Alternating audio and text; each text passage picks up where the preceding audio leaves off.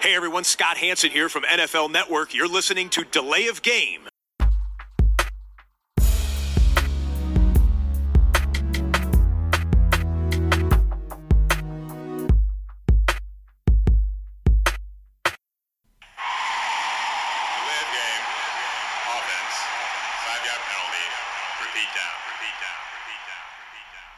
Hallo und herzlich willkommen, liebe Football-Freunde. Hier meldet sich die Layoff Game, der Football Podcast. Es ist Episode 251 nach dem rauschenden Fest in der vergangenen Woche, was wir beim Max zelebriert haben.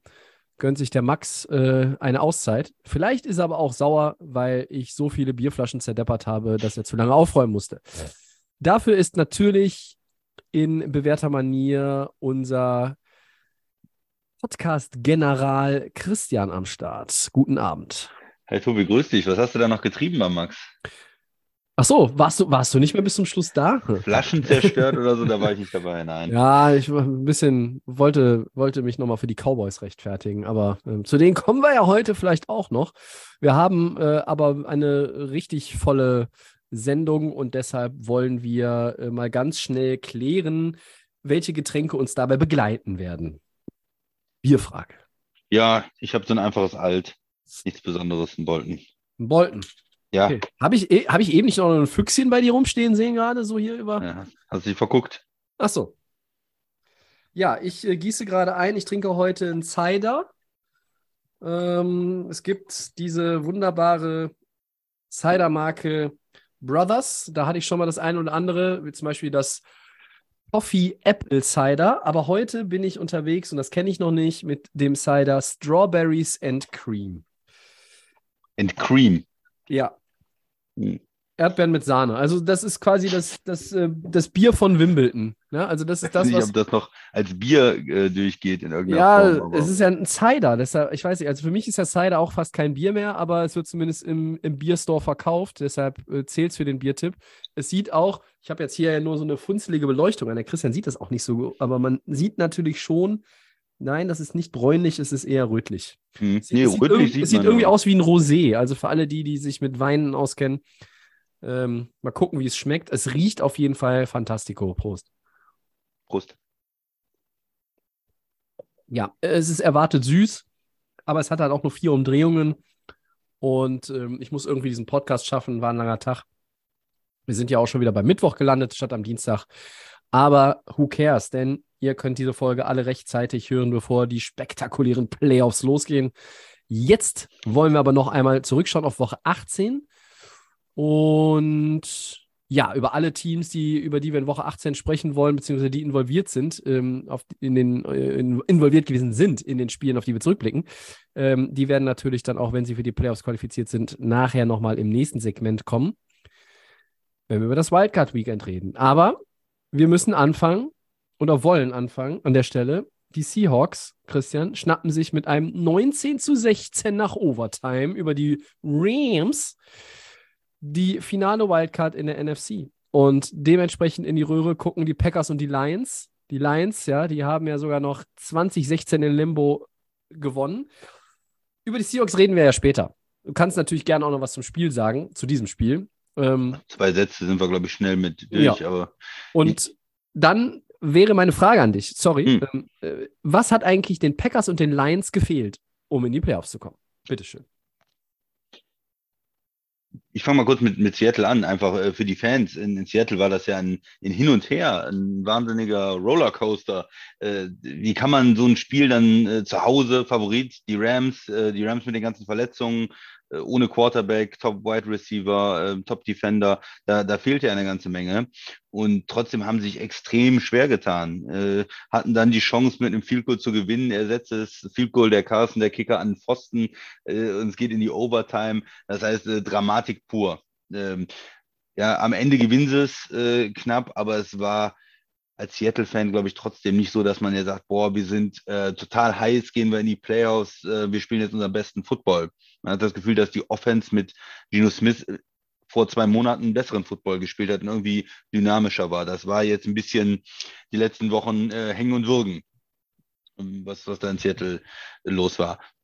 Dennoch, sie kommen in die Playoffs, weil Green Bay nicht gewinnen konnte. Ne? Die hätten, es war ja Win and In. Also Green Bay hätte nur gewinnen müssen, das Spiel wäre in die Playoffs gekommen, es hätte gereicht. Und ja. das habe ich letzte Woche gesagt. Ich habe gesagt, sie schaffen es äh, gegen ja, Detroit. Habe ich auch gesagt. Ja, aber nein, sie haben es nicht geschafft. Detroit super motiviert, trotzdem sie äh, ausgeschieden waren. Sie wussten ja, dass sie es nicht mehr schaffen können, dass sie ausgeschieden sind vor dem Spiel. Ähm, und Dan Campbell hat die Truppe äh, total motiviert. Die waren heiß, die wollten es den, den Packers verderben und sie hatten natürlich damit auch irgendwie so ein bisschen frei aufgespielt. Ne? Sie haben auch viele Force Downs gespielt, äh, Trickspielzug dabei gehabt nochmal und solche Sachen. Und ähm, auf der anderen Seite, die, die Packers, da wirkt es genau das Gegenteil. Ne? Die waren verkrampft zu Hause, die haben zwar den Ball bewegt, aber dann in der Red Zone, ah, nur ein Field Goal, nur ein Field Goal, nicht so richtig gezündet, die Offense, nie in, in so einen wirklichen Rhythmus gekommen, auch mit dem Passing Game. Und am Ende muss ich natürlich auch kritisieren, Aaron Rodgers, das ist, warum man ihn als Top-Quarterback bezahlt. Äh, meinst den 50 er, Millionen Dollar, Mann? Ja. ja, in jahrelang hat er es geleistet und hat immer wieder dann in so entscheidenden Momenten auch sein äh, sein Team geführt, aber jetzt hier in dem Fall, äh, es, ist, es geht um die Playoffs, es ist, du spielst zu Hause ähm, im, im vierten Quarter gegen die Lions und du brauchst dann mal einen Drive von deinem Quarterback, auch mit jungen Receivern, ja, aber du, der muss was leisten dann. Ja, ne, und dann äh, schmeißt er eine Interception und äh, am Ende kommen sie gar nicht mehr, äh, kommen sie gar nicht mehr am Ball dann auch. Die Defense kann den nicht zurückerobern. Da waren noch viele andere Sachen in dem Spiel drin, äh, dumme Strafen ja auch, äh, Ejection auch gegen Green Bay Spieler absolut mhm. zu Recht, weil er, ja. dann Betreuer schubst und also ganz viel ähm, dumme Sachen, äh, ja, sehr unglücklich angestellt, aber am Ende enttäuschend. Also was Green Bay gefehlt hat, naja, die haben sich erstmal in der Mitte der Saison in so ein Loch gespielt, dann haben wir gegen alle möglichen Mannschaften verloren. Es war keine gute Saison insgesamt, keine gute Leistung, die Offense nicht im Passing Game explosiv genug. Auch die O-Line ein paar Probleme gehabt am Anfang der Saison mit den Verletzungen. Jetzt auch gegen Detroit äh, war die O-Line in, da vor allen Dingen Center und die Guards nicht so, nicht so gut. Ähm, und auf der anderen Seite die Defense auch eine Wundertüte. Ne? Manche Spiele haben sie ganz mhm. gut gemacht. Äh, zwischenzeitlich hat man mal das Gefühl, sie gewinnen auch Spiele mit den drei Interceptions, äh, die sie zum Beispiel da gegen Miami in der zweiten Halbzeit hatten. Aber dann auch wieder lange Phasen, wo man äh, jeder, jeder Lauf war für fünf Yards und insgesamt ja kein Spitzenteam, ein mittelmäßiges Team. Ein 8-8-Team hätte man früher gesagt, jetzt ist es halt ein 8-9-Team. Vielleicht wären sie noch reingerutscht in die, in die Playoffs, wenn sie ein bisschen mehr Glück gehabt hätten, aber ja, das reicht nicht, äh, um in die Playoffs zu kommen. Und bei den Lions, wir haben jetzt in den letzten Wochen eigentlich äh, einen guten Football gespielt, außer dieses eine, eine Spiel in Woche 17, aber insgesamt haben sie ja sehr gut gespielt. Es war zu spät, ne? Wenn man äh, sich am Anfang der Saison so ein, ein, Loch schaufelt, dann ist es natürlich extrem schwer, äh, da, davon zurückzukommen. Hm, insgesamt auch die, die Defense vielleicht nicht gut genug über den gesamten Saisonverlauf gesehen.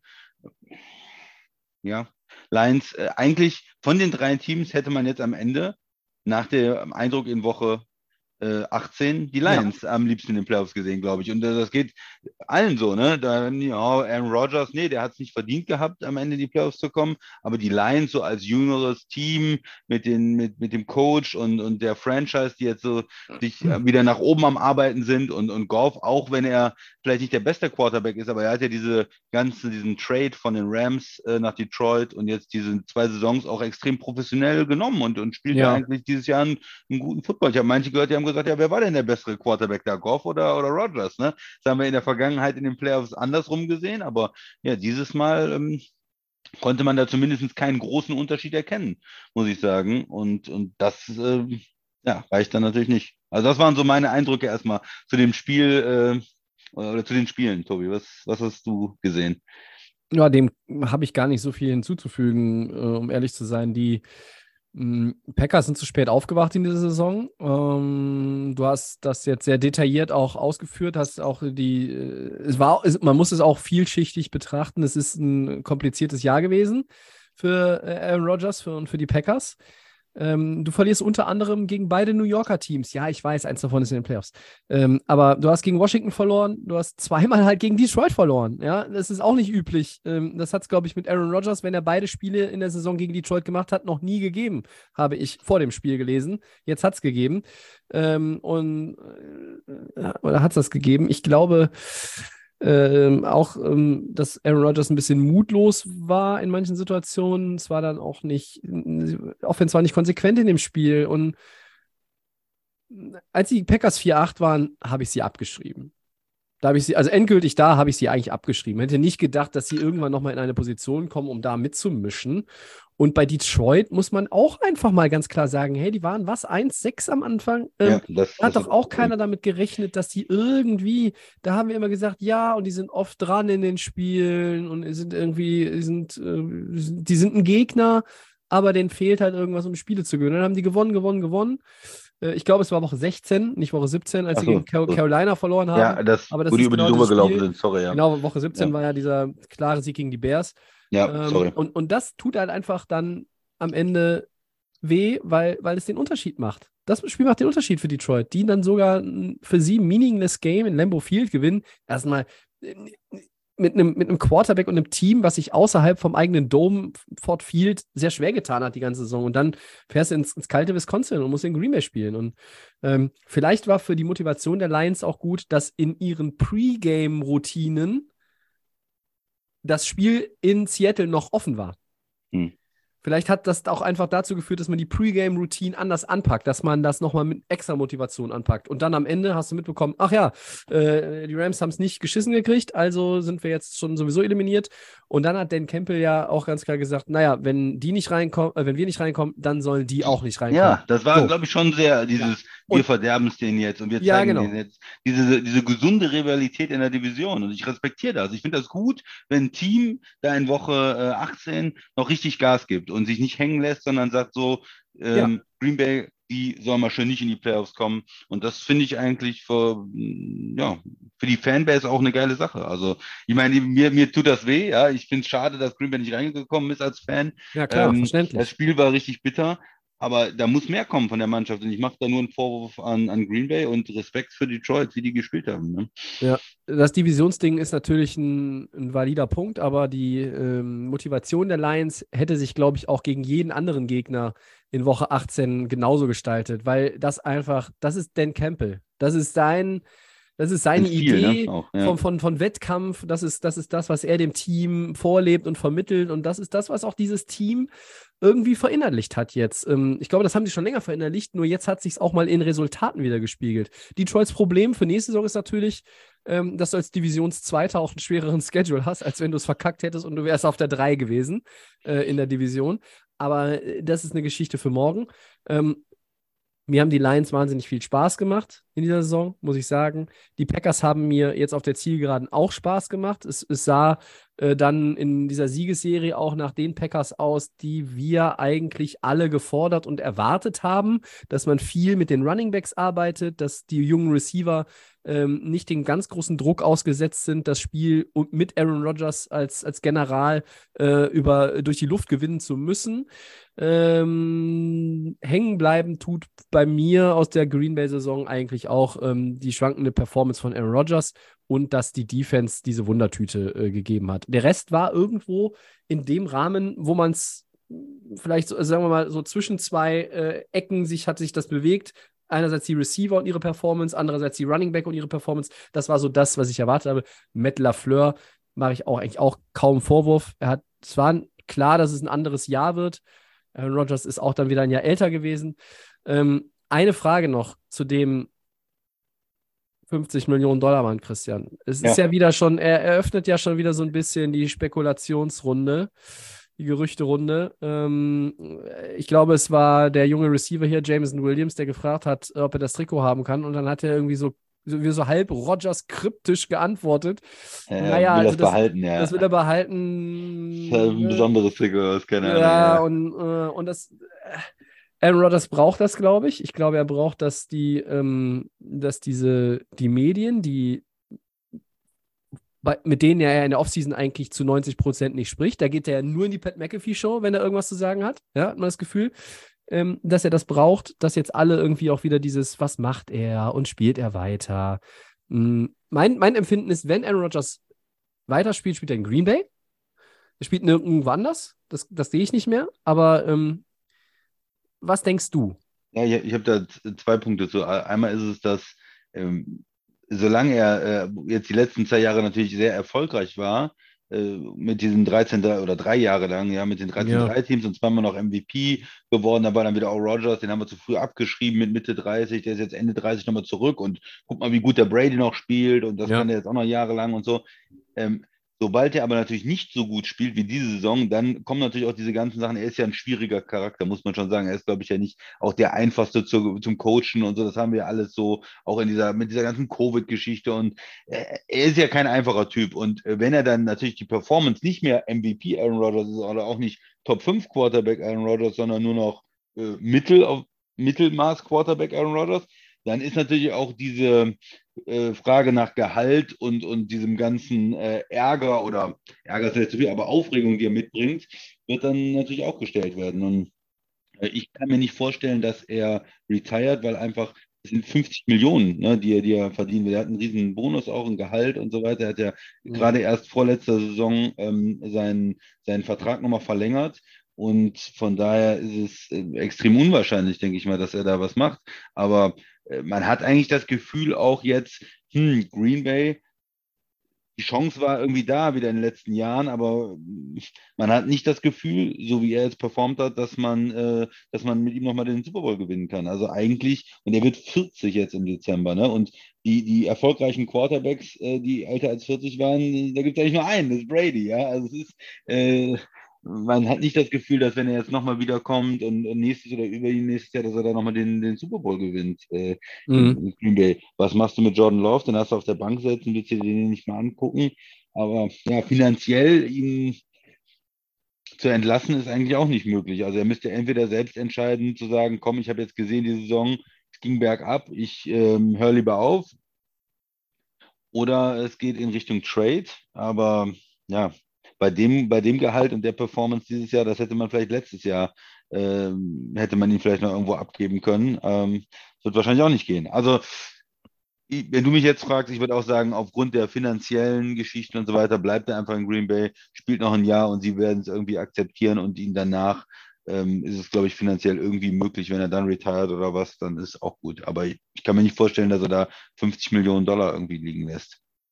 Ja, das ist ein guter Punkt. Ich glaube, dass Aaron Rodgers ähm, natürlich gerne wie jeder andere Quarterback von, von gehobenem Format drei, vier, fünf Ringe auch gewonnen hätte. Aber Aaron Rodgers wird irgendwann ähm, nach Canton reisen und sein Hall of Fame Jacket entgegennehmen. Und er wird in dem Gewissen sich irgendwann auf seine Couch setzen können, um Jeopardy zu gucken. Vielleicht sogar die Aufzeichnung von der Show, die er dann moderiert. Vielleicht kommt das ja noch. Und er hat einen Super Bowl gewonnen. Und es gibt viele Quarterbacks, die waren gut, die waren richtig gut. Und es werden auch noch viele Quarterbacks kommen, die, wo wir dann hinterher sagen, hey, der war richtig gut, aber der hat keinen Ring gewonnen. Er hat den Ring. Und das ist, also er wird nie so ein Unvollendeter bleiben. Und das ist, glaube ich, ähm, ich hoffe, dass er das auch im Kopf hat. Natürlich willst du immer maximalen Erfolg und du glaubst, hey, ich bin 39, ich kann den Super Bowl gewinnen. Ähm, wenn er noch eine Saison spielt, würde er in der kommenden Saison im Dezember 40 Jahre alt werden. Ähm, ich glaube auch, dass er es allein wegen der Kohle macht. Ja, dieses Jahr Packers- ist es ja, ja, ne? Dieses genau, Jahr im ja. Dezember, ja. Ja, und wenn er, genau, die, also ja, genau. Ähm, und wenn die Packers, ähm, wenn die Packers das machen, dann akzeptieren sie auch ein Stück weit und äh, ne, also auch ihn, ihn machen lassen, wenn er sagt, er will weiterspielen und sie spielen mit ihm, gehen mit ihm weiter, dann heißt das auch aus Sicht der Packers, wir akzeptieren, dass wir wahrscheinlich nicht in den Super Bowl kommen. Gleiches würde aber auch in jetzt dieser kommenden Saison, also in der dann neuen, im September äh, 23 beginnt, würde das gleich auch mit Jordan Love gelten, weil ich glaube nicht, dass du Jordan Love hinstellst und dann ein Super Bowl-Contender wirst. Also ich glaube, das ist jetzt so oder so. Die Frage ist, wie lange willst du Übergang äh, vom einen zum anderen Quarterback machen? Kommt vielleicht sogar irgendwann der Punkt, wo du, wo beide nicht mehr in dem Roster sind ähm, im, im Frühjahr 24. Wir werden es sehen. Ähm, äh, die Personalie Aaron Rodgers ist sicherlich auch für äh, die Offseason und die eine oder andere Podcast-Episode in der Offseason ein, ein brauchbares Thema. Aber ähm, ich wollte es zumindest jetzt hier auch einmal ein bisschen ausführlicher mit dir anschneiden. Ähm, du hast einfach auch da ja einen ganz guten Blick immer auf die Käsehüte in Wisconsin und was die so machen und was sie vielleicht vorhaben und was nicht. So. Ja, also, ähm, gratuliere an dieser Stelle, ich gratuliere an dieser Stelle nochmal den Seahawks. Ähm, ich bin ja froh, dass äh, Jason Myers den Kick nicht irgendwie eine Woche zuvor oder zwei Wochen zuvor dagegen geballert hat, weil ich habe mal Fantasy-Finale verloren äh, mit einem mist goal von Greg Sörlein, damals noch im Trikot der Rams, der eins äh, auch äh, an den Pfosten geballert hat. Es wären fünf Punkte gewesen, weil es über 50 Jahre war und ich habe mit 4,6 Punkten verloren, weiß ich noch. Also, aber in Woche 18 haben ja wahrscheinlich nur noch die absoluten Freaks von euch Fantasy gespielt. Unberechenbar, weil Starter geschont werden. Ihr kennt das Prozedere. So, das dazu. Ähm, Seattle haben wir gleich nochmal auf dem Schirm. Wir gehen einen weiter. Christian. Ja, ab in die AFC. Schön war es nicht, aber die Dolphins haben sich mit einem 11-6 über die Jets in die Playoffs gequält. Das äh, hatte ich auf jeden Fall richtig. Der Max hat dagegen gesetzt gehabt. Ne? Der äh, war, war nicht bei Miami, bei seinem Team. Ähm, oder? Ja, das ist, ja, ja, ich glaube, ne? er, er, glaube, er hat dann auf die Steelers getippt gehabt, dass ja. sie es äh, machen. Und da fehlt ja auch nicht viel. Es fehlte eigentlich nur irgendwie ein bisschen Offense von den Jets. So, und ist das nach der Performance der vergangenen sechs Wochen irgendwie verdient, Tobi? Ja, ich würde den, die Headline, äh, liebe Dolphins-Fans, äh, jetzt wo der Max heute auch nicht mit aufnimmt, etwas abkürzen, nicht so lange darüber reden wie über Green Bay. Ähm, zu dem Spiel gibt es ja nicht viel zu sagen. Das war ugly, das war einfach hässlicher Football. Ähm, vor allen Dingen erstmal von den Jets, die unter 200 Yards Total Offense hingekriegt haben und äh, die Dolphins waren jetzt auch nicht super sexy anzugucken mit Skylar Thompson. Der hat es aber immerhin geschafft, kein Turnover zu produzieren.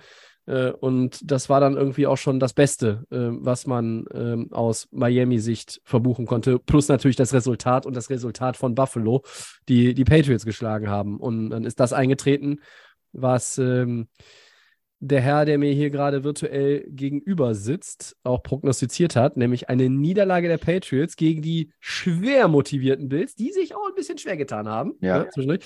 Aber ähm, das ist dann eingetreten und Miami hat es dann über die Linie äh, gedrückt. Ähm, Einfach auch nicht, weil Miami stark ist, sondern weil die Jets so schlecht sind. Weil ja, die, die waren auch wieder schlecht und haben nichts hingekriegt. Und ja, ich weiß nicht, ob du es noch kennst von früher oder ob deine Kinder es vielleicht auch haben. Die Jets erinnert mich so ein bisschen an das Spiel Tempo, kleine Schnecke. Ja, also so kriechend über die Ziele. Du würfelst und würfelst, aber deine Farbe kommt einfach nicht. Und da habe ich auch gedacht, Leute, das sind doch die Jets, die spielen für nichts. Die spielen auch mit dem Hausmeister als Quarterback. Und keine Ahnung. Und da geht doch auch nichts mehr seit Wochen und bei euch geht auch nichts. Und das war wirklich, ja, äh, so, also das war dazu das einzig Gute aus dem Spiel, wie gesagt, war, dass sie keine Turnover hatten, dass sie 162 Rushing Yards noch hatten, meinetwegen, und äh, dass sie halt das Spiel gewonnen haben. Das war noch ganz gut. Ähm, und mhm. haben sie es verdient?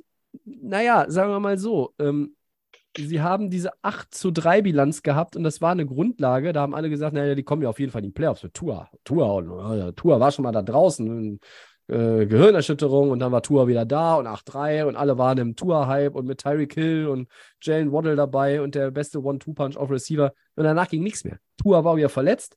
Tua ist, hörte ich heute, kein Kandidat fürs Wildcard-Game, kommen wir auch nachher zu. Aber ähm, wenn du nach fünf Niederlagen dieses Kackspiel gewinnst und du bist 9-8 und du hast den Playoff-Spot, dann sagt euch der liebe Tobi an dieser Stelle, dann bist du verdient in den Playoffs, weil die anderen waren dieses Mühe meinetwegen schlechter über die ganze Saison gesehen. Natürlich war die, waren die letzten Wochen gruselig, aber, äh, aber das, davor warst du gut. So, du warst 8-3 davor, das ist die Foundation gewesen, um da reinzukommen. Wenn du in den Playoffs bist, dann bist du verdient drin. Meine Meinung. Ja, ich habe es ja vor ein paar Wochen gesagt, äh, als sie gegen Green Bay verloren haben. Da guckt man sich um und denkt sich, okay, die sind so schlecht, die müssen eigentlich noch rausfallen. Aber es haben sich ja auch keine anderen Teams aufgedrängt. Ähm, es hat sich New England nicht wirklich aufgedrängt. Es hat sich aber auch ähm, ja, Pittsburgh war ja auch die ganz schlecht am Anfang. Die kamen ja auch von weit hinten. Ja, aber auch so Teams wie die Raiders oder so, da hat ja keiner äh, einen Wahnsinns-Football noch gespielt und einen riesen Push gemacht. Und damit ist es dann bei Miami geblieben. Man hat dann schon gesehen vor zwei Wochen, okay, die verlieren vielleicht in New England und haben dann das Heimspiel gegen die Jets und die Jets sehen seit Wochen jetzt schlecht aus, äh, auch ohne Quarterback. Und, die hätten es ja selber zumachen können, ne? schon Wochen vorher für sich. Ja, ja. ja. Und die, du hast sie gegen äh, Seattle gesehen, ne? Äh, in Seattle äh, verloren, sang und klanglos, dann in, jetzt in Miami verloren. Also die Jets ähm, kann, man, kann man da auch irgendwo vergessen. Aber es ist natürlich für Miami, ist es auch irgendwie schade, weil du hast eine Saison so gut angefangen, du hast gesagt, ja, Tour und so weiter. Dein Quarterback ist verletzt, er ist sogar mit, den, mit diesen Gehirnerschütterungen schwer angeschlagen. Es ist ja nicht eine einfache äh, einfache Sache, dass man jetzt, okay, er ist in der Woche wieder da, er hat sich irgendwie einen Knöchel verstaucht, sondern gerade die Gehirnerschütterungen, die können ja lange dauern, die können äh, bei mehreren natürlich auch, jede, jede Gehirnerschütterung, die dazukommt, ist ja, ist ja dann schlimmer. Ähm, ja, ist für Miami einfach äh, eine, eine sehr schlechte, deprimierende zweite Saisonhälfte gewesen. Weil du kommst jetzt in die Playoffs, spielst in Buffalo ähm, und ich glaube, da rechnen sich die wenigsten dann was aus mit, mit dem dritten Quarterback, mit, mit vielleicht Teddy Bridgewater, der aber auch nicht besonders gut aussah, wenn er wieder fit wird. Und dann spielst du, ähm, dann spielst du gegen so ein, äh, ja, so ein starkes Team wie Buffalo auswärts. Hm. Spricht nicht so viel für Miami, denke ich mal.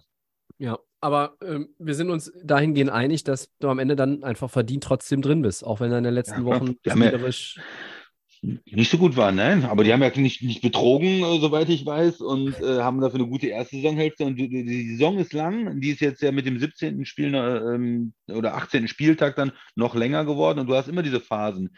Ähm, Spielmannschaft in Green Bay 3-1 ja, glaube ich, gestartet, dann haben sie Spiele verloren, dann kamen sie am Ende nochmal, Miami war am Anfang stark, dann hast du äh, wieder Pittsburgh, die am Ende stark waren. Es ist halt eine, eine lange Saison und du musst. Ähm, muss insgesamt dann halt genug Siege sammeln, um in die Playoffs zu kommen. Und jede Mannschaft, die das geschafft hat, äh, hat es meiner Meinung nach auch verdient geschafft. Da gab es jetzt keine äh, Situation, äh, wo das nicht der Fall ist. Man kann natürlich wieder über Tampa Bay äh, diskutieren. Ne? Die haben äh, so eine, wenn man so ganz schlechte Divisionen hat und hat dann Mannschaften in anderen Divisionen wie jetzt Detroit, die zum Beispiel rausfallen. Das sind ja, so sind die Regeln einfach, äh, die sind so gesetzt und, und die muss man dann irgendwo akzeptieren. Aber ja. das sind, glaube ich, eher die Diskussionen, die man haben kann. Ähm, bei Miami, welches Team, wie gesagt, soll sich da beschweren? Also da sehe ich keinen, der sich jetzt groß mhm. beschweren kann und es mehr verdient gehabt hätte, in die Playoffs zu kommen. Nee, sehe ich nicht. In der, in der NFC muss man das dann auch letztlich sagen. Seattle hat es dann verdient. Die haben äh, auf ihre Art und Weise äh, konstant gespielt. Also die haben, habe ich ja schon neulich schon mal gesagt, irgendwie auch eh besser performt, als ja, man das irgendwie besser, so klar. erwarten ist, konnte. Da, da ist es was anderes auch. Hm. Die Franchise, die ist, äh, die, die lacht sich ja ins Fäustchen, die hat ja quasi noch den Sack äh, äh an positiven Dingen einfach aus diesem Russell Wilson Trade. Äh? Du hast den, den, Quarterback bekommen, du hast einen Tight End bekommen, du hast Draft Picks bekommen und, und du musst ihn nicht bezahlen, du hast nicht dieses Problem jetzt, was Denver hat. Und, und von daher ist, glaube ich, und du bist jetzt auch noch in dem, in diesem Übergangsjahr, in dem Jahr, wo du eigentlich keinen Franchise-Quarterback hast, bist in die Playoffs gekommen. Das heißt, ja. äh, da ist doch Seattle ähm, ist doch das Beste aus allen Welten, auch wenn man jetzt in den Playoffs wahrscheinlich nichts reißen wird. Aber äh, die Stimmung in der, in der Fanbase ist doch gut, denke ich mal. Ja, warum auch nicht? Äh, eine letzte Headline aus Woche 18 wollen wir noch hm? kurz besprechen, Christian. Die ja. blicken wir ans andere Ende der ähm, NFL. Äh, Schubladen und ähm, die Texans bezwingen die Colts, ja, mit einer Two-Point-Conversion am Ende, 32-31. Damit verlieren sie aber den Nummer 1 Overall-Pick an die Bears. So, das sind ja. erstmal die Fakten. Meine Fragen an dich sind: War es richtig, von Houston auf Sieg zu spielen? Und was passiert mit dem Pick? Denn Chicago wird doch wahrscheinlich keinen Quarterback draften, oder? Erste Antwort. Ähm, war es richtig? Also es ist ja immer ein Unterschied. Die Spieler, Spieler, die, die spielen normalerweise, um zu gewinnen. Ja, und die wollen sich zeigen, die wollen dieses Spiel gewinnen. Und äh, denen kannst du ja keinen Vorwurf machen. Die müssen ja Leistung bringen. Und der Coach ist auch dafür da, die Mannschaft zum Sieg zu führen. Das ist ja, und da wird dann auch immer gesagt, das ist meine Philosophie. Ja, wir haben es eben bei äh, Campbell bewundert. Ja, da wird ja nicht gesagt vor dem Spiel, na ja, also lauf jetzt mal ein bisschen langsamer oder hm, sondern nein, wenn müssen das ja strategische Entscheidungen von der Organisation sein die kann ich natürlich machen. Da mache ich den Schnitt. Ich hätte auf jeden Fall gesagt, aus Sicht der Organisation musst du dieses Spiel verlieren. Und das kannst du aber einfach nicht dem Coach und der Mannschaft überlassen, sondern du musst vorher Entscheidungen dafür treffen. Ja, das muss vom ähm, ne, General Manager, vom Owner kommen. Die müssen dann sagen, ja, also den Coach, den entlassen wir mal schon mal eine Woche vorher, äh, vielleicht, äh, wenn der mhm. zu, zu motiviert ist noch am Ende der Saison. Weil den werden wir eh äh, irgendwann jetzt entlassen. Ja, oder man geht hin und sagt, der, der Quarterback, der wird aber jetzt mal geschont. Äh, oder wir wollen, als General Manager gehe ich hin und sage zum Coach, pass mal auf, ich möchte mir gerne den Rookie sieben Runden Pick äh, Free Agent angucken, den müssen wir noch unbedingt mal sehen, der, der spielt jetzt mal eine Woche. So so muss man ja die Entscheidung führen, um, um da irgendwo hinzukommen. Also äh, das kann ich nicht dem Coach und der Mannschaft überlassen. Ich muss das eigentlich als Organisation irgendwie ein bisschen planen. Das habe ich in, in Houston nicht gesehen. Und, und da war es natürlich auch irgendwo ein bisschen Glück, also oder Unglück für die Fanbase, dass sie dann Vierter und äh, was weiß ich, 20 hm. und machen den Touchdown und die Two-Point-Conversion und Indianapolis stellt sich auch dumm an und verliert das Spiel. Ähm, ja, ärgerlich irgendwo für die Fans, weil dieser Sieg ähm, in ein, zwei Jahren hättest du, glaube ich, lieber den besseren Pick gehabt. Also das ist für mich eine, eine Sache der Organisation, das ähm, sich realistisch einzuschätzen nach, ähm, was weiß ich, in Woche 15, 16 zu sagen, Mensch, wir haben eine Möglichkeit, die Nummer 1 Overall-Pick zu kriegen. Äh, was müssen wir denn da vielleicht machen, äh, dass das nicht mehr passiert? Äh, dass das passiert und dass wir nicht mehr noch ein Spiel gewinnen. Und zu Chicago, ähm, ja, ne, du hast dann zwei hochgedraftete Quarterbacks. Wir haben es in Jahren schon mal gesehen, auch äh, erinnere dich an Rosen und Kyler Murray, wo dann gesagt worden ist, nee, wir haben jetzt die Nummer 1 Overall Pick, wir nehmen den besten Quarterback, den es jetzt gibt, das beste, den beste Prospect und wir äh, traden den Pick von vor zwei Jahren oder von vor einem Jahr weg. Ne? Also mhm. das könnte natürlich in Chicago auch passieren, dass man sagt, äh, man, man geht einen anderen Weg. Sonst ist es natürlich auch eine Möglichkeit, den Pick zu vergolden, den hochzuhalten und zu sagen, hey, welches Team? Carolina, ihr sucht doch seit Ewigkeit einen Quarterback. Hier, Nummer eins auf All-Pick. Sucht euch euren Quarterback aus. Aber wir nehmen dafür schön äh, drei Picks und äh, gucken mal, dass wir um Fields rum ein schönes Team aufbauen, dass wir O-Line verstärken, dass wir Receiver holen. Ne, das wäre vielleicht am Ende für die Franchise äh, der Bears die, die beste Möglichkeit dann. Ich möchte direkt daran anknüpfen und äh, komme danach nochmal auf diese Frage, ob man da alles richtig gemacht hat mit bei Houston zurück.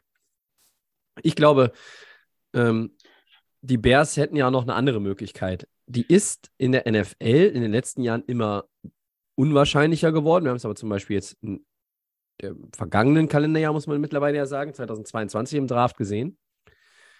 Ähm, es gibt ja auch gute Footballspieler, die keine Quarterbacks sind. Gute, besten Pass-Rusher, besten ja, Tackle, genau. besten. Hol dir den besten Nicht-Quarterback, den, den besten Spieler, der kein Quarterback ist, aus der Draftklasse. Den kann dir keiner wegnehmen, weil du hast die Eins. So. Das könntest du machen.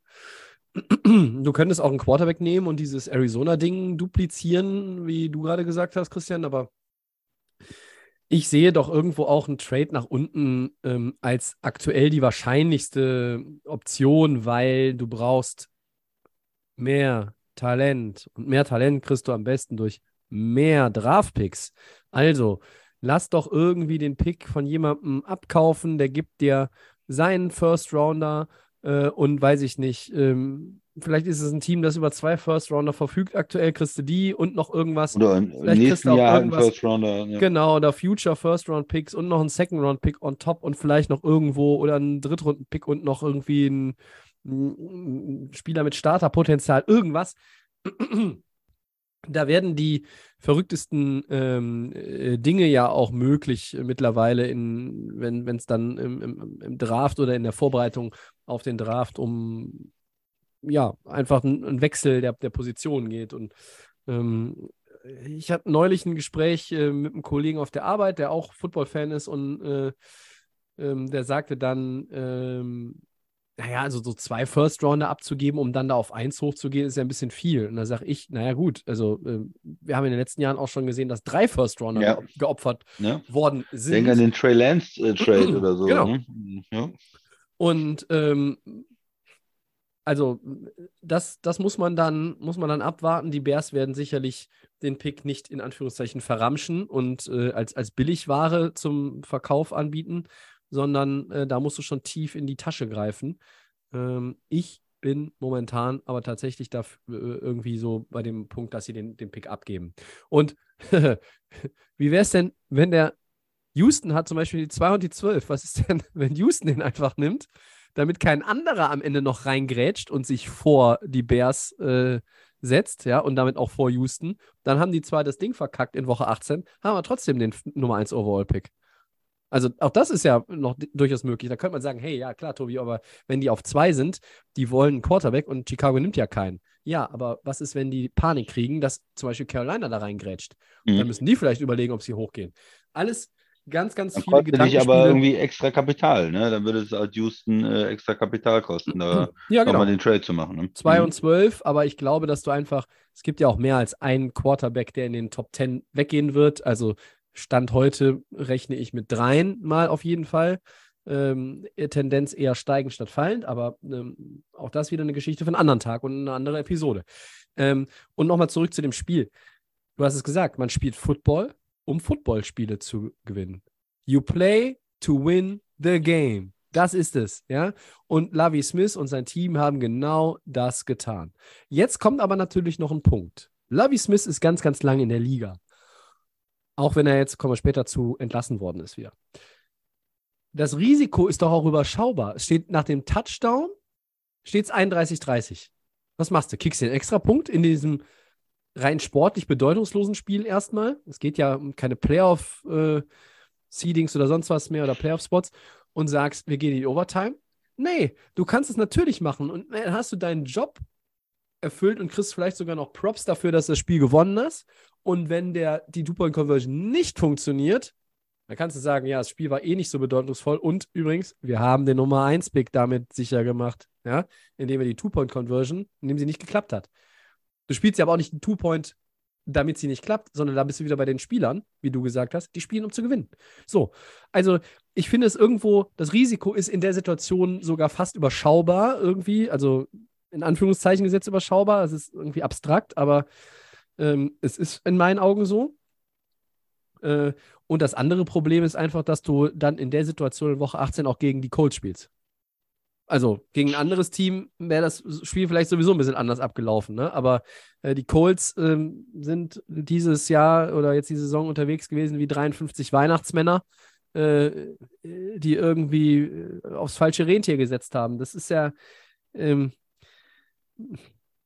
das Spiel war ja sowieso merkwürdig. Houston hat geführt, dann waren die Colts plötzlich vorne. Da habe ich gedacht, ach ja, guck mal, äh, hier, äh, die, die äh, Texans machen das, was eigentlich als alle erwartet haben. Die verkacken das Ding und haben den Nummer 1-Pick. Ja, nee. Und am Ende haben sie es dann doch noch gedreht. Gut. Ich, der Christian hat es perfekt gesagt. Du musst es aus der Sicht sehen: einmal Sicht Spieler und einmal Sicht Organisation. Ja, und also Organisation, da musst du halt äh, Entscheidungen treffen, auch schon ein bisschen früher, mit ein bisschen Weitsicht. Wenn du, wenn du, wenn du 2, 10, äh, 1, 10, 0, 10 bist, der, da musst du vielleicht schon mal ein paar Spieler wegtraden. Da musst du vielleicht der ein oder andere, der eine Knieverletzung hat und sagt, ja, ich kann vielleicht in sechs Wochen wiederkommen, den, den schickst du schon mal nach Hause. Äh, äh, ja, da, da sind einfach so Sachen möglich. Ähm, ja. Ja, absolut. Naja. Ja. Wir gucken mal, was mit dem Pick passiert und was Houston dann am Ende wenn du macht. Wenn Houston am Ende den Spieler bekommt, den sie sowieso haben wollten, kriegst, du, den, kriegst du den für ein paar Dollar weniger. Ja, die sagen immer alle, das ist genau der Spieler, den wir haben wollten. Also selbst wenn das nicht der Spieler ist, den sie haben wollten. Und es ist immer ein bisschen schwer hinterher zu beurteilen. Ne? Ja, aber da ist an der äh, Ansicht ist natürlich auch viel Wahres dran. Segment 3. Segment 3. Wildcard Weekend. Wir gucken ein bisschen auf die jeweilige Form der Teams, auf die Schlüssel zum Sieg ähm, und liefern quasi da auch schon direkt unsere Gamepicks ab. Ähm, Christian, was fällt dir dann ein zu 49ers gegen Seahawks? Findet äh, statt am Samstag 22.30 Uhr unserer Zeit. Ja, dazu fällt mir ein, mein Gamepick ist 49ers. Will ich mich schon mal früh festlegen. Ja. Äh, ja, nein, wir haben kurz über Seattle ge gesprochen ist ein Team, was jetzt, äh, wo es nicht so rund läuft, was auch insgesamt nicht so viel Talent hat, was man jetzt nicht als Contender dieses Jahr irgendwo gesehen hat. Es ist ein Erfolg, dass sie ähm, Wildcard spielen. Ich habe mir auch nochmal gedacht, hm, haben, sind die besonders heimstark oder auswärtsstark? Das ist eigentlich relativ ausgeglichen. Die haben auch Spiele, vier Auswärtsspiele gewonnen äh, dieses Jahr. Allerdings jetzt nicht ähm, so die ganz, äh, bei den ganz großen Namen. Ja. Die, die 49ers sind absolut äh, Favorit. Die ähm, sahen in den letzten Wochen extrem stark aus, muss man sagen. Die Defense, wenn Bosa spielt, ist ähm, Defensive Player of the Year Kandidat natürlich mhm. ähm, in der Line. Ähm, dann ist die Defense schwer zu bezwingen. Die machen, wenn es äh, klar ist, dass gepasst werden muss, dann machen die unheimlich Druck mit ihrem Pass Rush, mit ihren äh, guten Line-Spielern, ähm, so wie wir die 49ers auch seit Jahren eigentlich kennen mit der Defense. Ähm, Fred Warner als, äh, ähm, als Linebacker ja, also die, die sind äh, gut gecoacht, diszipliniert in der Defense, die spielen zu Hause.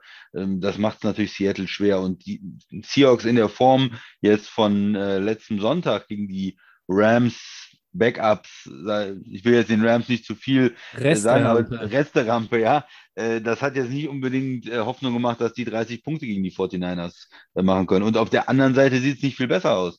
Die 49ers, die haben jetzt noch einen Top, Top Running Back. McCaffrey ist in Wahnsinnsform ja. äh, im Moment. Die haben den zweitbesten Tight End der, der Liga.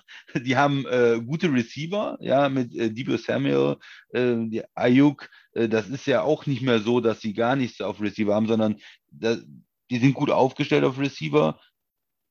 O-Line ist nicht schlecht, Williams Top Left Tackle. Äh, wo sind eigentlich die Schwächen? Bei den 49ers kann man nur sagen, die haben siebte Runden Rookie Quarterback, der da äh, rumspielt, aber man merkt es nicht. Er hat extrem gut ge gespielt in den letzten Wochen. Man fragt sich immer, wann kommt jetzt dieses Spiel, wo er vier Picks wirkt, wo er unter dem Druck zusammenbricht, wo sein äh, wahres Ich zum Vorschein kommt, so ein bisschen, ne? wo, der, wo der Glanz und der Glamour abfällt. Aber es war bis jetzt nicht so. Ich habe es noch nicht gesehen. Ähm, das ist halt das Einzige, was einen zurückhält, die 49ers Richtung ähm, NSC Championship Game oder Super Bowl zu picken, ist dieser, dieser Quarterback, ja.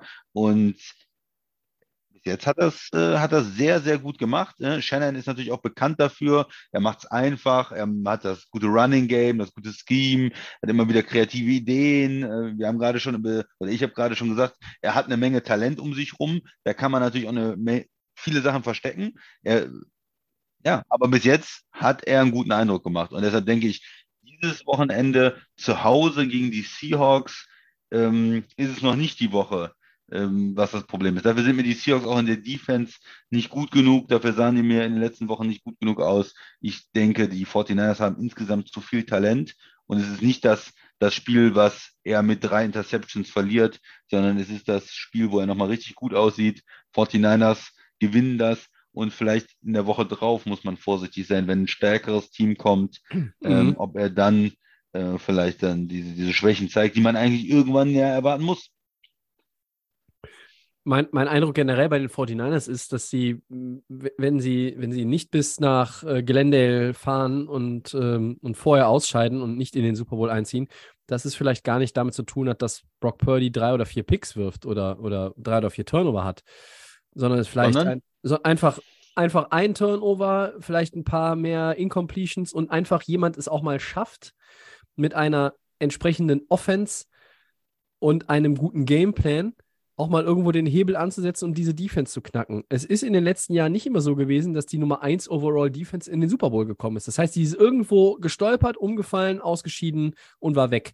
Also, dass, dass Kevin O'Connell und die Vikings zum Beispiel irgendwie einen Weg finden, halte ich für möglich. Ich halte für möglich, dass Jalen Hurts und die Eagles einen Weg finden.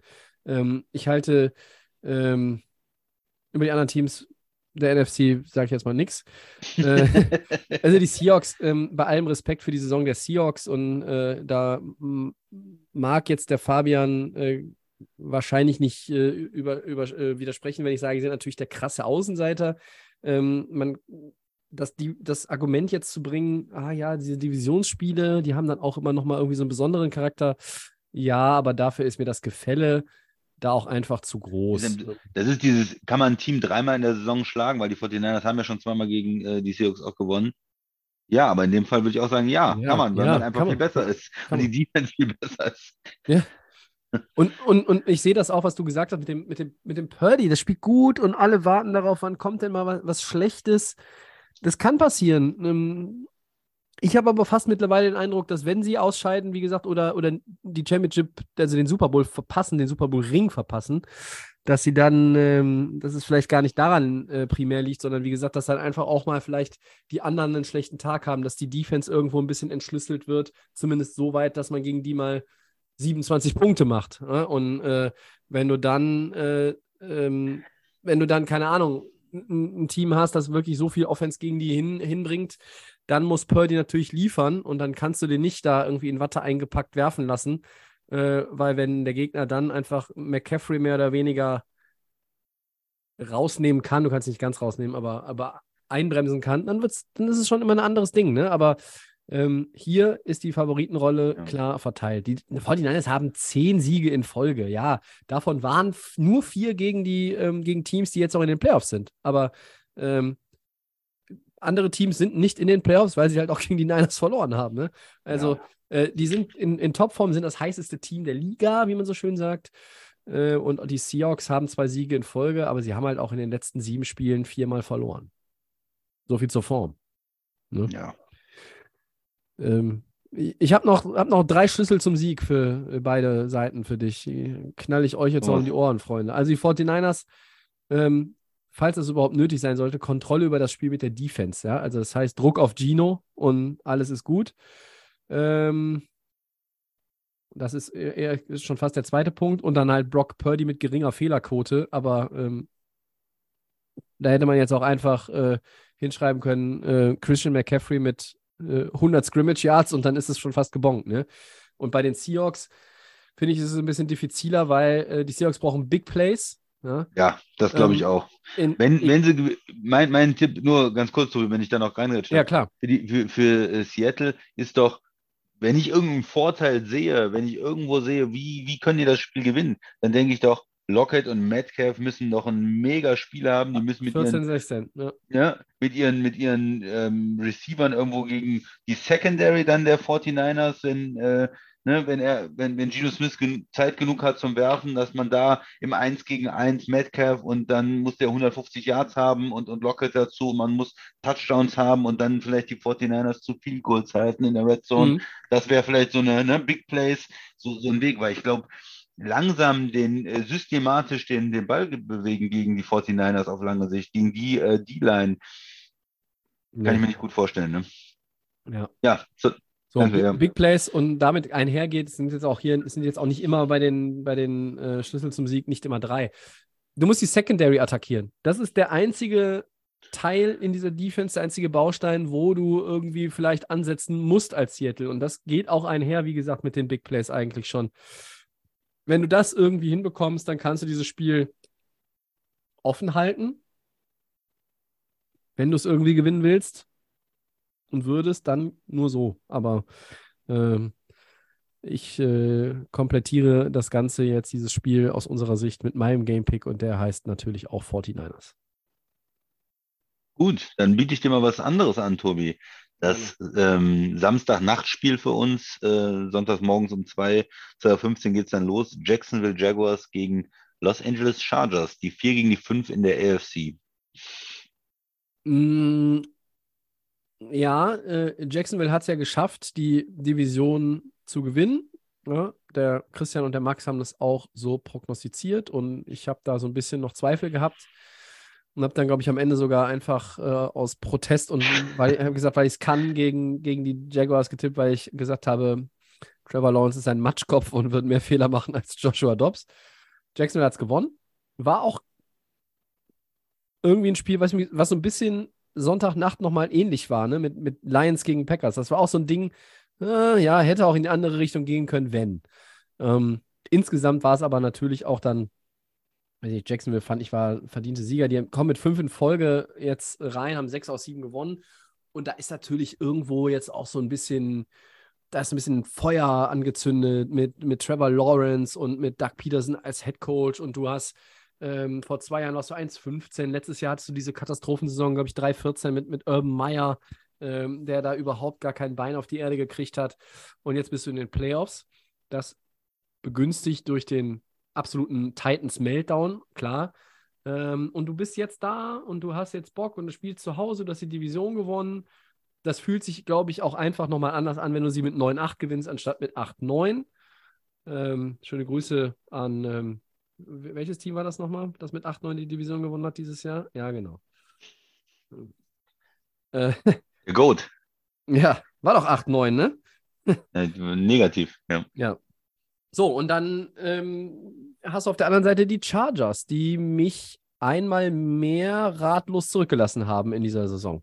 Ähm, die gehen da jetzt rein mit, ich glaube, 10-7 und ähm, das ist irgendwie eine Bilanz, da, da weiß ich nicht, was ich draus machen soll.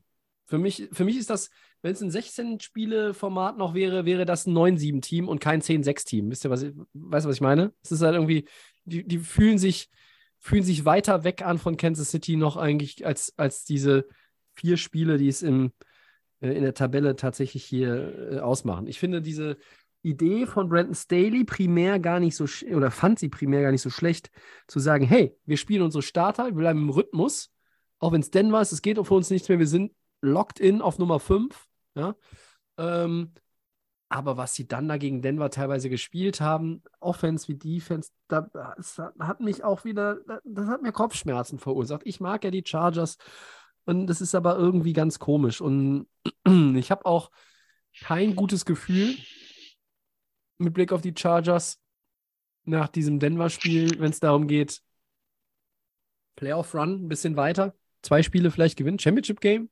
möglicherweise. Ist es ein Team, das, wenn alles, alle Zylinder irgendwie funktionieren, dass es, dass es dann irgendwie auch den, den Top-Teams da in AFC Paroli bieten kann? Ja. Äh, Glaube ich, dass das aktuell möglich ist? Nein. Man ist ein bisschen traurig eigentlich, dass das, äh, dass das so schlecht lief. Ne? Die Chargers ist so ein, eigentlich so ein sexy Pick, äh, wo wir seit Jahren immer sagen, ah, die Chargers, die haben viel Talent und auch dieses Jahr wieder und dann äh, haben sie sich jetzt mal in die, in die Playoffs äh, berappelt. Aber genau, dieses hm. Spiel gegen Denver lässt einen total ratlos zurück, oder? Also ja. du kannst ja äh, entweder du, du schonst alle und sagst, wir konzentrieren uns voll auf die Playoffs, oder du spielst alle, aber dann willst du ja auch irgendwie Leistung sehen. Aber wenn du alles spielst und trotzdem verlierst und keine Leistung bringst, hast du dich auch nicht warm ja. gespielt für die Playoffs. Also sie haben sich irgendwie kalt gespielt für die Playoffs. So hatte ich den Eindruck. Ich war, ähm, habe hab es auch komplett gesehen und war nicht begeistert. Ähm, die ganze, die ganze Logik dahinter. Auf der anderen Seite hat man aber ein Jacksonville-Team, was einen auch nicht begeistert hat gegen Tennessee. Du hast es angesprochen, das war nicht ein souveränes, wir schlagen ein Team mit einem Backup-Quarterback, sondern das war ein bis weit in die zweite Halbzeit spannendes, enges Spiel, wo man immer das Gefühl hatte, wenn jetzt der eine Lauf von Henry kommt, dann, dann verlieren sie das vielleicht noch. Also es ist, ähm, beide Teams traut man irgendwie nicht hundertprozentig über den Weg. Die Chargers haben auch über die Jahre immer wieder gezeigt, dass sie Spiele, wo sie eigentlich besser sind, verlieren können. Jacksonville hat auch irgendwo immer mal Spiele verloren. Es ist, ähm, ja, ich traue irgendwie nie, beiden Teams nicht so wirklich. Ähm, was heißt das dann für das, ähm, für das Spiel? Geht man mit dem besseren Quarterback? Das ist Herbert, der ist länger in der Liga, der hat mehr Erfahrung, der hat mehr, vielleicht auch insgesamt dann sogar noch mehr Talent. Ähm, geht man mit dem Heimteam, im Zweifel mit dem Heimteam, die haben den Heimvorteil, die haben mehr Energie dann auch ähm, als Divisionssieger mit, mit Jacksonville. Tobi, wie, ne, das ist, also ich, bei beiden Teams äh, ja. äh, geht man nicht besonders glücklich jetzt äh, in die Saison rein. Insgesamt mehr Talent haben die Chargers, würde ich sagen. Heim, Heimvorteil gegen mehr Talent. Ich gehe mit den Chargers, trotzdem, trotz alledem. Ähm, du hast es gesagt, ich habe jetzt gerade so ein bisschen die Chargers runtergeputzt, aber Jacksonville eigentlich auch nicht ausreichend kritisiert. Auf der anderen Seite muss man auch nochmal festhalten, dass über die finale Phase der Regular Season beide ähm, einfach ihre Spiele gewonnen haben. Die Jaguars 6 aus 7 und die Chargers 5 aus 7. Ähm, die kommen jetzt hier auch nicht reingeschlittert wie die Dolphins, ne? Also, das muss man auch nochmal ganz klar sagen. Ja, ja. Das sieht schon etwas ja, besser aus, aber natürlich, die, man ist nicht überzeugt von Jacksonville, man ist irgendwo mal wieder ein Stück weit enttäuscht von den Chargers. Ähm, ich gehe trotzdem hier mit dem besseren Quarterback. Ich glaube auch, ähm, dass sie, ähm, ja, sie haben auch so die besseren Einzelspieler auf Receiver, ähm, auf Running Back. Ähm, ich sehe auch noch mehr Playmaker vielleicht in der Defense. Einfach doch diese Präsenz von Joey Bosa, dass, dass der wieder da ist. Also alle reden immer über Nick Bosa und vergessen, da gibt es ja noch den älteren Bosa-Bruder und klar, der ist auch verletzungsanfällig, aber wenn er spielt, hat er einen ungeheuren Impact und die, die, wenn der Typ nicht oft für die Playoffs jetzt brennt, dann, dann weiß ich es auch nicht, dann können sie den Laden ja abschließen. Ähm, ja, deshalb äh, wäre mein Pick jetzt hier äh, LA. Mhm. Und deiner? Ja, das ist so ein Spiel, finde ich schwer. Ich überlege, ähm, ja, ist das dann, was ist überhaupt ein Upset? Ist es ein Upset, wenn der, der Nummer 5 bei der Nummer 4 gewinnt, auswärts? Oder ist es, wenn es das schlechtere Spiel, schlechtere Mannschaft dann zu Hause ja. sich gegen die bessere durchsetzt? Oder naja, also wenn ich mir den, ich gucke mir auch mal ganz gerne an, was, was äh, Las Vegas sagt, ähm, und die sagen, dass die Chargers leichter Favorit sind, obwohl Jacksonville äh, zu Hause spielt. Ne? Also das schon als, als 5 gegen 4 Favorit äh, Ja, also, auswärts die Chargers. Pinkel, Pinkel zu den Buchmachern äh, gegen ihr Notizbuch. Oder was heißt das? Nee, nee. Ich ich habe das, das Tennessee-Spiel komplett gesehen, da hat mich auch, auch rein gar nichts von der Offense irgendwie richtig überzeugt. Und äh, ich sag, die Chargers gewinnen. Ich bin bei dir, Tobi. Ja, das äh, hört man gern. Ähm, Nochmal ein paar Key Facts oder Schlüssel. Ich glaube, die Jaguars brauchen ganz viel Travis Etienne gegen die auf Platz 28 gerankte Run-Defense der Chargers. Also, das sollte der Hebel sein. Ähm, und wenn du viel Travis Etienne hast, dann hast du auch ähm, hoffentlich die Ballkontrolle und kannst lange Drives hinlegen. Mm, wenn du gegen Justin Herbert spielst, ist natürlich so ein bisschen nicht ganz so extrem, aber so, dass man früher auch über Brady oder Manning gesagt hat, halt doch den guten Quarterback einfach an der Seitenlinie, dann kann er weniger machen. Äh, Und Turnover-Battle. Ja, also der ein oder andere Fumble ist mal wieder dabei gewesen, auch jetzt zuletzt. Und ähm, da muss man, muss man schon gucken, dass man das reduziert. Äh, und auf der anderen Seite die Chargers. Ähm, ja, die Balance zwischen Lauf und Pass. Ne? Du hast Justin Herbert als Quarterback, du hast Austin Eckler, der hat auch eine gute Saison gespielt, hat auch jetzt mal wieder einen Fumble drin gehabt, der war auch, äh, hat, war auch teuer dann. Ne? Ähm, und die Playmaker müssen einfach die Plays machen. Ein Keenan Allen, ein Justin Herbert, ein Austin Eckler, die müssen die Plays machen. Joey Bosa, mach die Plays, wenn du die Chance hast, mach die Plays. Und nicht drei Yards überworfen, nicht den Cut falsch gesetzt äh, und die Lücke verpasst in der, in der D-Line, äh, nicht gezögert, um durch die Gap zu gehen, äh, sondern ne, geh, starte durch und fress den Quarterback, ne, den, den Mann da mit der schönen Frisur. Ja, nimm ihn einfach. So. Und ähm, das heißt dann auch dritter Punkt Druck auf Trevor Lawrence. Wenn du Trevor Lawrence unter Druck setzt, seinem ersten Playoff-Spiel, dann wird er Fehler machen. Davon können die Chargers nur profitieren. Gut, gehen wir weiter. Da sind wir ähm, sonntags 19 Uhr. Buffalo Bills, zweite äh, in der AFC gegen die Dolphins, die Nummer Mhm. 7. Ja, da fällt mir als erstes zu ein, dass äh, Tua ja wohl nicht spielen wird und ähm, dass ich das Spiel dann, also kann ich das Kind noch ins Bett bringen in aller Ruhe und guck mir die zweite Halbzeit an. Also ich glaube nicht, dass das. Wer will mir jetzt erzählen, dass das Spiel spannend wird? Die Bills haben sieben Siege in Folge. Äh, Miami hat gegen die Jets gewonnen mit 11 zu 6 ähm, und zuvor fünfmal verloren. Also da ist die Favoritenrolle klar verteilt. Buffalo hat diese ähm, Geschichte rund um Damar Hamlin, der ja inzwischen aus, auch aus dem Krankenhaus in Buffalo, in das er noch verlegt worden ist, ist er auch entlassen, er ist zu Hause. Ähm, schöne, schöne News natürlich. Und die, die haben nochmal Rückenwind jetzt von dieser Geschichte tatsächlich mitgenommen. Also, wie, wie kitschig war denn bitte, dass einfach das erste Play dieser äh, Kickoff-Return-Touchdown von Naheem Heinz? Also, Wahnsinn, ne? ja, da haben selbst hier zu Hause, äh, er hat hier die, die Frau gesagt zu Hause, also ähm, das ist ja wie im Film oder das wäre, oder noch, ich glaube, sie hat sogar gesagt, das wäre ja noch nicht mal im Film so, ja, weil es, es war so amerikanisch kitschig irgendwie, dass es schon wieder, ja, ich weiß auch nicht, surreal äh, daherkam. Aber das hat sie beflügelt, auf jeden Fall auch dieses Play und sie haben sich ja schwer getan, mussten da auch, die Patriots sind nicht einfach so, sich nicht einfach da unterbuttern lassen. Ähm, ja, und auf der anderen Seite die Dolphins, das ist viel Quälerei aktuell und kein Tour in Sicht. So. Christian, was, was erzählst du den Dolphins-Fans, damit sie irgendwie das Gefühl haben, da geht was? Findest Nö, du das, das? das, das mache ich nicht. Nee, das mache ich nicht. Du machst es nicht, ohne- weil es auch gar nicht möglich ist ohne Tour. Ja, man hat, in den letzten Wochen gibt es wirklich nicht viel, was einem Hoffnung macht, wenn man jetzt das mit den Dolphins hält in, in den Spielen. Und ja, es war vorher schon, dass sie nicht mehr so stark waren wie in der Mitte der Saison und dass Tour so ein bisschen, ähm, weil dass da ein paar Fragezeichen waren, hat man Tour gel gelöst oder die Offense so ein bisschen äh, in den Griff bekommen äh, von den, von den gegnerischen äh, Defense her gesehen.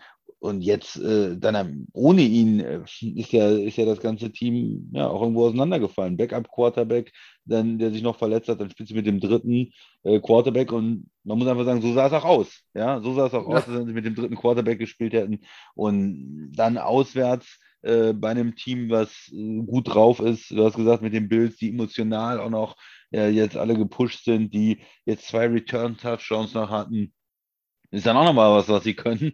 Äh, mit, mit, mit Heinz, der ja äh, erst äh, dazugestoßen ist von den Colts. Und mega besserer Quarterback ist da. Ähm, ich, ich weiß nicht, was man finden kann für, für Miami. Du hast halt äh, Tyreek Hill, wenn du den irgendwie einsetzt, äh, wenn du vielleicht mit den Receivern irgendwas machen kannst, aber dann bist du dann wieder beim Quarterback und sagst, ja, aber wie sollen die denn den Ball vernünftig bekommen, wenn ich eigentlich gar keinen Quarterback habe? Also ich sehe nicht viel, ähm, wie Miami das Spiel irgendwie gewinnen kann, wie sie es knapp halten können, wenn es irgendwelche Wunderheilungen noch gibt. Ähm, ja, ohne, ohne Quarterbacks, wenn, wenn ein erster und zweiter Quarterback verletzt sind, äh, ja, dann kommt sowas raus wie gegen die Jets. Ne? Vielleicht kann die Defense gut spielen und das Ganze eng halten, aber auch da bei einem engen Spiel im vierten Quarter, glaube ich, da an den dritten Quarterback von Miami oder dass Josh Allen dann auch ein paar Plays macht und, und das Spiel gewinnt. Also, ich, ist, wie man es dreht und wendet, man bleibt eigentlich bei Buffalo. Ähm, Ja. Ja, in der Mitte der Saison hätte man gedacht, das wird ein tolles Playoff-Spiel. Ähm, jetzt muss man sagen, es sieht sehr eindeutig aus und man kann eigentlich nicht so viel finden, ähm, warum Miami da eine große Chance haben sollte in dem Spiel.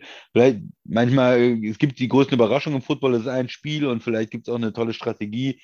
Aber von, aus heutiger Sicht, auch was man, wie gesagt, Miami gesehen hat, ne? Äh, ge- gegen Green Bay, gegen ähm, die Jets äh, in New England. Äh, man, wir haben ja alle die Spiele gesehen. Da ist ja nicht viel, wo man jetzt sagen kann, Hoffnung, äh, Hoffnung für die. Dolphins, ja. Also der, der Max hat sie noch nicht mal in die, als, als, als Fan noch nicht mal in die Playoffs getippt.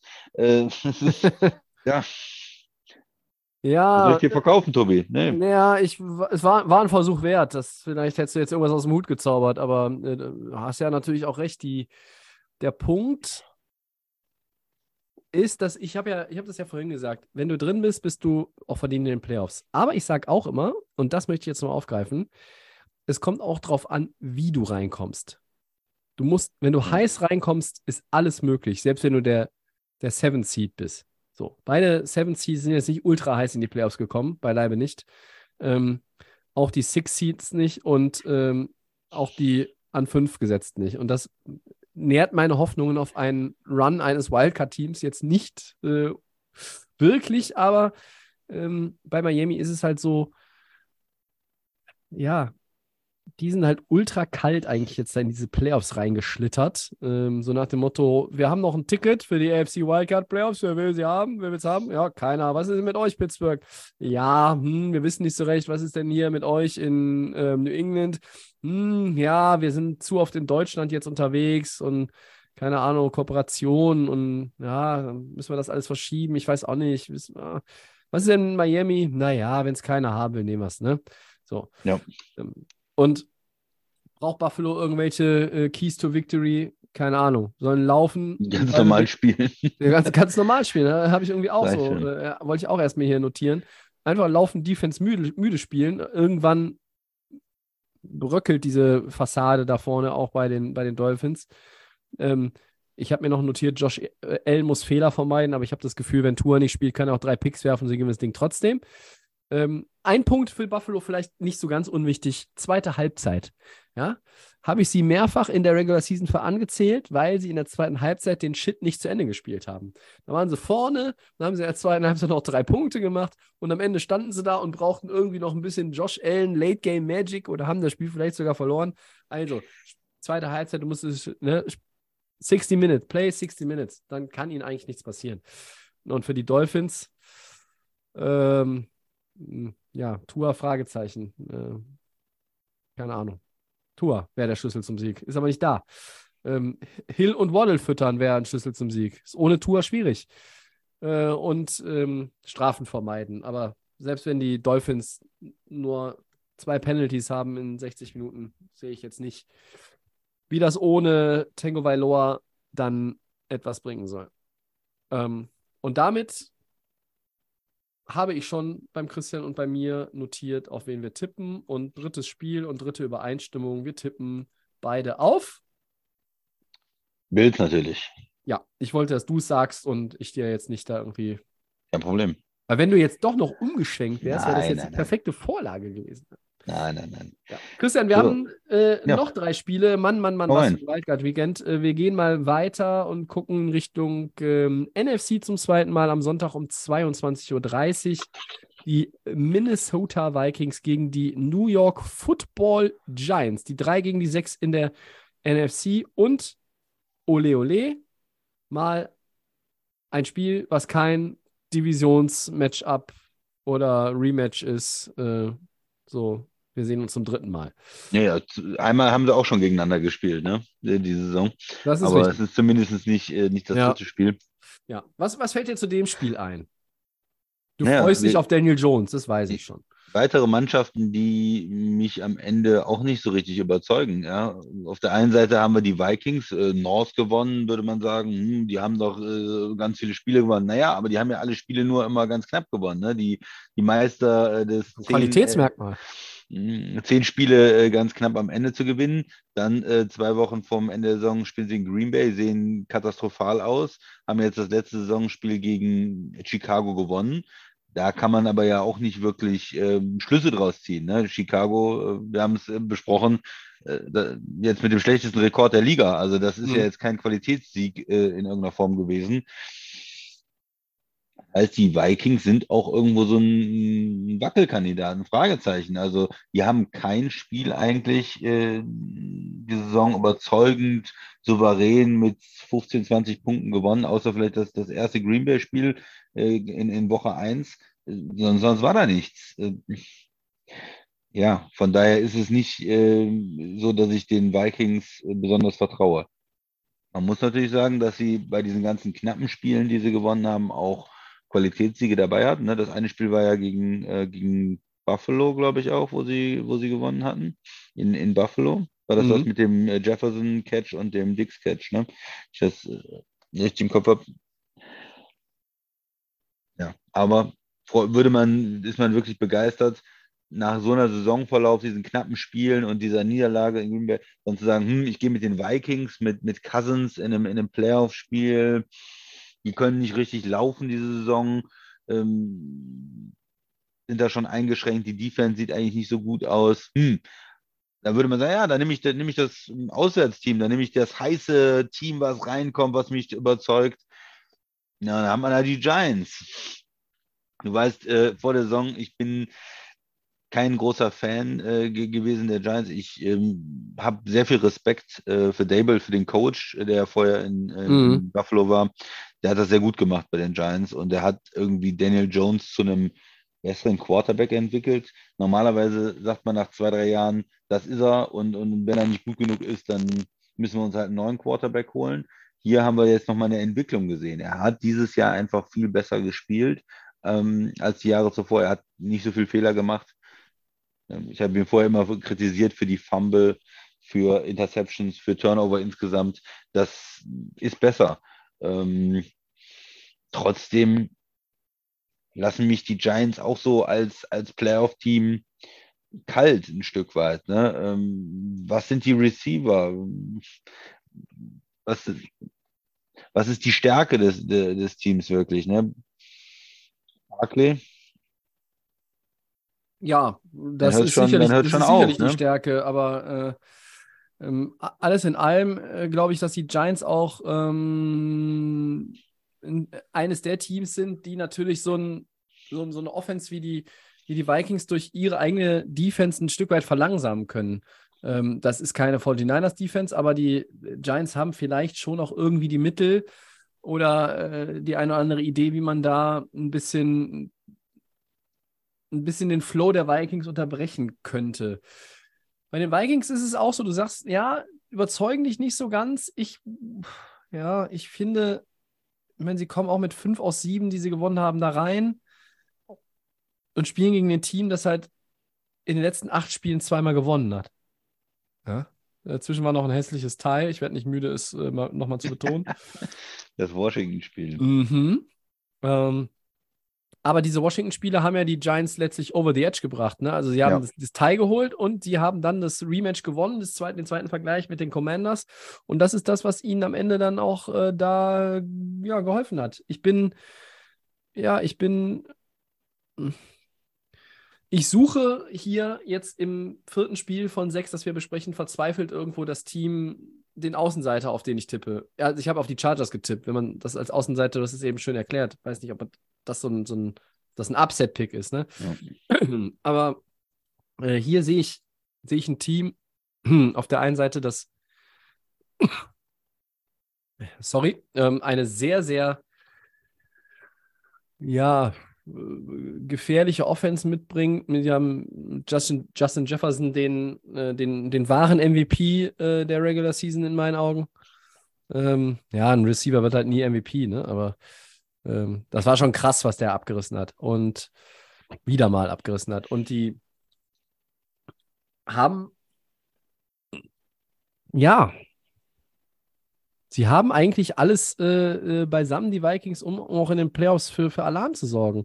Ähm, man, man, hört immer gerade auch aus, von vielen Vikings-Fans, naja, es fehlt halt nur der Quarterback, mit dem gewinnst du keinen Super Bowl. Ähm, aber gucken wir uns mal die Situation an, äh, generell in, der, in den Playoffs der National Football Conference, ja. ja. Ähm, welche Quarterbacks da spielen. Wir haben eben über Seattle gesprochen. Da spielt Geno Smith. Der war eigentlich schon seit fünf Jahren gefühlt raus aus der Liga, ist jetzt Playoff Quarterback. Spielt gegen Brock Purdy. Das ist ein Siebtrunden-Pick, Mr. Irrelevant, von dem wusste bis vor ein paar Wochen, die meisten wussten nicht, dass dieser Mann existiert und bei den 49ers spielt. Dann haben wir den Interception-König der vergangenen Wochen, Doug Prescott. Wir haben auf Bye Week Jalen Hurts, der ist noch, bestreitet jetzt auch erst so seine zweite Saison mit Playoffs. Und dann hast du Daniel Jones, den Fumble-König der letzten vier Jahre. So. Und das heißt, eigentlich hast du doch unter den Quarterbacks in der NFC nur einen, und das ist der GOAT, ja. Und der Rest ist doch eher so, naja, ich weiß nicht so recht. Äh, da, ja, hinter, aber da der, muss er der schon, Gold wird schon, auch bald 50, ne? Also, ja, äh, und, das, und das sagt ja viel mehr über die Qualität der anderen äh, äh, Quarterbacks oder die, auch die Erfahrung aus, als, aber gut. Ich glaube, äh, man kann es drehen und wenden, wie man will. Die Vikings sind der Favorit. Ähm, für sie ist es eigentlich ganz einfach. Äh, füttert Justin Jefferson, äh, Protection für Kirk Cousins und spielt das Spiel von vorne. Geht in Führung mit 10, mit 14, weil die Giants sind wirklich ums Verrecken kein Team, Leute, die irgendwie ein 3 zu 14 oder ein 7 zu 21 normalerweise dann aufholen. Das, das, die sind da selber dafür gebaut, um das Spiel von vorne zu spielen. Wenn die führen, können die laufen. Da kann Daniel Johnson beim dritten und acht laufen. Äh, sonst haben die Barclay als Lokomotive vorne angehängt, ja, an den Zug und dann geht's ab. Äh, wenn aber die Vikings von vorne spielen, sehe ich da no chance für die Giants. So. Und auf der anderen Seite, die Giants müssen etwas tun, was sie, was eigentlich nicht naturell ist. Sie müssen das Passspiel irgendwie richtig äh, ankurbeln. Sie müssen die Secondary der Vikings attackieren, ja. Dazu muss Daniel Jones keine Fehler machen. Äh, und sie müssen, und das letzte ist noch das Wahrscheinlichste, dass sie das hinkriegen, cleveres Playcalling und möglichst lange Drives. Das können sie. Das können sie mit Dayball und lange Drives können sie auch mit Barclay. Ich habe halt nur, sehe nicht, wie sie die ähm, Secondary wirklich dauerhaft attackieren können, der Vikings. Und ich sehe auch nicht zwangsläufig, auch wenn er sich verbessert hat, dass Daniel Jones fehlerfrei durch dieses Spiel geht. So. Ja, sind wir wieder bei. Liebe Kinder, was kommt dabei raus? Der ja, Christian und ich tippen ja, beide auf die Vikings. Die ja. Vikings, ja, wir nehmen die Vikings. Äh, Heimvorteil auch. Bei mir gibt dann auch der Heimvorteil einen Ausschlag am Ende. Wenn ich bei den Teams nicht, nicht so sicher bin, ähm, die, die spielen zu Hause, das haben sie sich verdient, sie haben die Division gewonnen ja. mit diesen ganzen knappen Dingern und dann, dann hast du da die ganzen Vikings-Fans, die richtig Alarm machen mit dem Horn und den ganzen, dem ganzen Zinnober und ich glaube, dass das, das ist dann schon vielleicht, was den, was den Ausschlag auch geben kann. Die Energie, die sie dann am Anfang vielleicht auch zu, ja. der, zu der Führung äh, trägt, so wie du das beschrieben hast. Ja. Aber ganz kurze Zwischenfrage: Wie viele Quarterbacks aus der AFC würdest du, ähm, aus den AFC Playoffs würdest du nehmen, bevor du einen aus der NFC nimmst? Ähm, Mahomes, ja. Allen, ja. Burrow, ja. Herbert, ja. So, dann sind wir, sind wir bei vier von sieben. Ähm, ja, normalerweise auch Tour und ähm, Lamar Jackson, Jackson sondern das ist, ja. So, und dann Vielleicht sollte man das einfach, sollte man die Playoffs nach äh, Quarterback-Kompetenzen ordnen. Dann packst du Brady und die Buccaneers einfach in die AFC und die spielen quasi äh, aus und die anderen spielen um Platz 3 äh, am Ende. Ja, Und okay, das ist interessant, ein wie, bisschen wie fies. diese ganzen guten jungen Quarterbacks, wo man sich aber auch sicher ist, dass sie sehr gut sind, sind einfach im Moment in der AFC. Ne? Wobei ich bei Jalen Hurts mir auch äh, zunehmend sicherer werde, dass der äh, mit den Eagles auch äh, dieses Jahr was reißen kann. Also, ich meine, der hat das letztes Jahr jetzt auch schon mal mitgemacht, äh, diesen ganzen Playoff-Zirkus. Gut.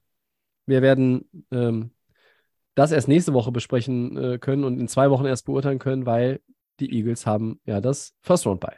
So, nochmal 3 gegen 6. In der Nacht auf Montag 2.15 Uhr spielen die Bengals gegen die Ravens. Und das ist ein bisschen äh, wie beim Murmeltiertag schon wieder.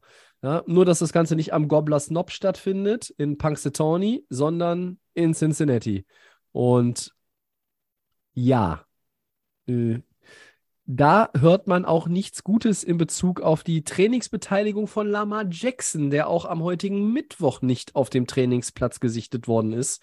Christian, was gibst du mir für dieses Spiel? Und kannst du irgendwie die von dir ja auch immer geschätzten Baltimore Ravens da sehen als Sieger?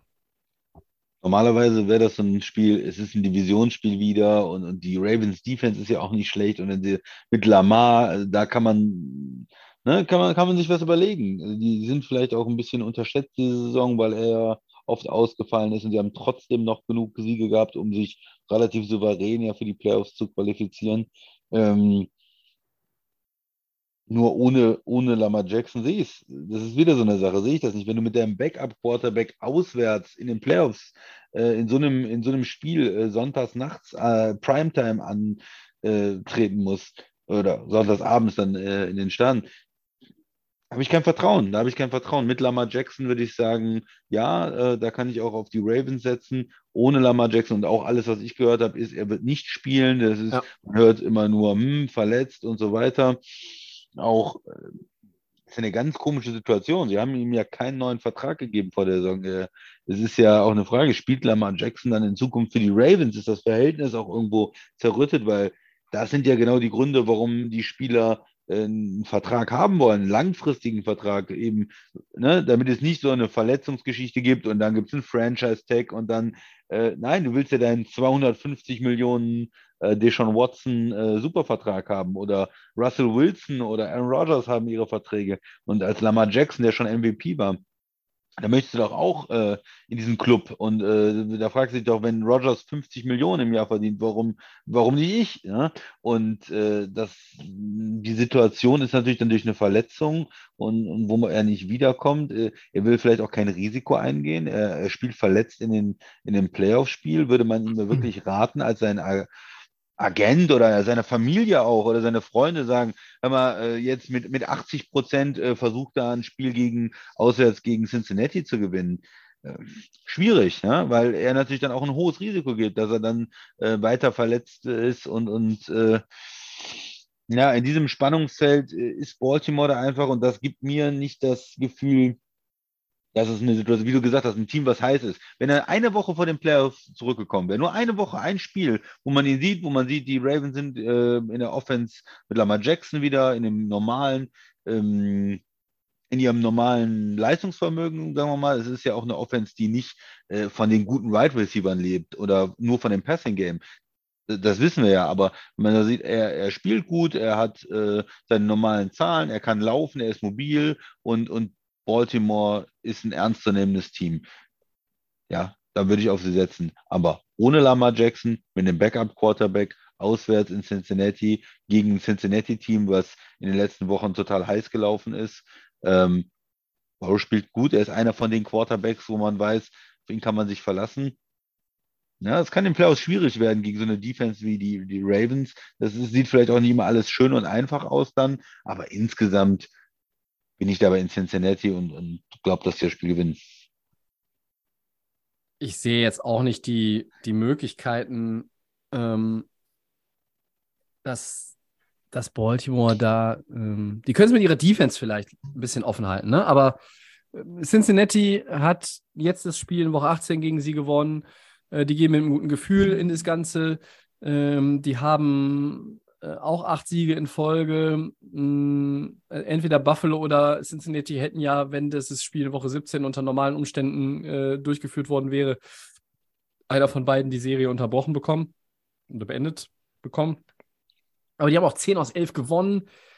Und ich sehe, ähm, äh, die, die sind, die wirken auf mich, die wirken auf mich extrem motiviert, stabil und gefestigt als, als Team in ihrem gesamten Auftritt, auch diese Außen, die, der Darstellung nach außen, die, die, die, die symbolisieren für mich momentan fast noch mehr als andere Teams in der AFC, die, die gut sind.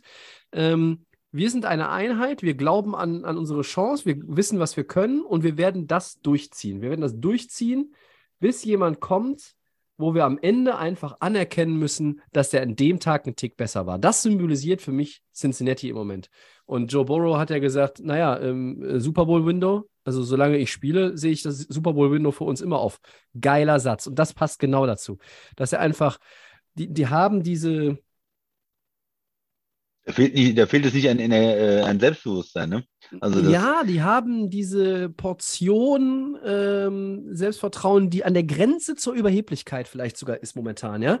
Und, und äh, ich habe zum Beispiel auch die, das Empfinden, dass Jama Chase nach seiner Verletzung immer noch nicht so richtig auf dem Niveau ist, wo er vielleicht äh, hinkommen könnte, sicherlich auch nicht auf dem Niveau ist, wo er letztes Jahr ähm, sich bewegt hat.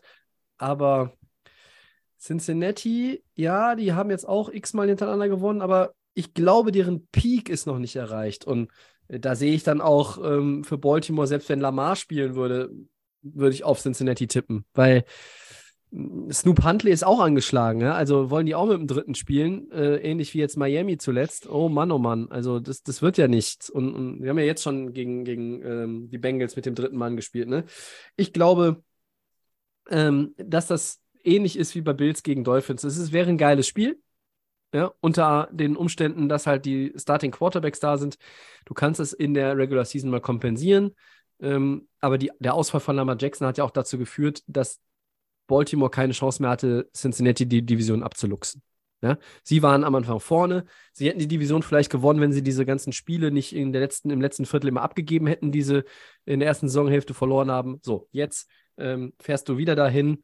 Ähm, und ich, ich, glaube nicht, dass die Defense äh, von den Ravens in der Lage ist, das Spiel so lange offen zu halten, ähm, dass Cincinnati irgendwann anfängt nachzudenken. Und da sind wir wieder bei dem Punkt, dass sie total dieses, diese Self-Confidence einfach haben und das ist alles.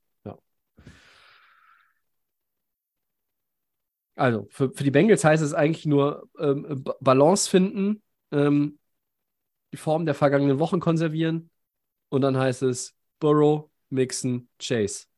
Go for it. So, nur die drei. Ja, ja das ist das äh, Bengals Dreigestirn und dann nimmst du die auseinander. Und die Ravens, ähm, naja, Druck auf Joe Burrow, Big Plays der Defense, da müssen die Turnover kommen, da müssen, müssen die, die 1 gegen die 50-50 Bälle, die Chase runterholt, die muss dann halt ein Peters runterpflücken, mal ein, zwei Mal. Der muss dann den Turnover machen. Der, da kriegst das Momentum vielleicht mal. Und ansonsten gilt für Baltimore das aus meiner Sicht, was immer gilt: laufen, laufen, laufen. Vor allen Dingen jetzt mit dem dritten Quarterback. Du musst laufen. Jetzt sind deine Running Backs, letztes Jahr haben wir gesagt, ah, die Running Backs sind alle verletzt.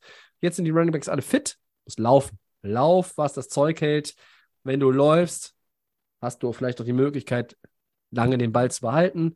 Damit kannst du zum Erfolg kommen, damit kannst du die Endzone finden, dann kannst du irgendwie drin hängen. Aber am Ende wird es aus meiner Sicht nicht reichen. Nee. Da sind wir uns wieder einig, Tobi. Haben wir überhaupt schon was anderes gesagt? Nee, noch nicht. Ich bin aber noch kurz davor, die Chargers in die Tonne zu hauen und auf Jacksonville zu tippen. Aber ich informiere dich vor den Four Downs über etwaige Veränderungen auf meiner äh, Liste. Ja. Sollen wir über Dallas noch sprechen? Müssen wir. Montag, Dallas in Tampa. Oh je. Oh je. Ja. Also, die spielen äh, natürlich für uns äh, dann auf den, in der Nacht von Montag auf Dienstag. Hier ist es schon, schon Dienstag dann, 2.15 Uhr, aber Monday Night Game.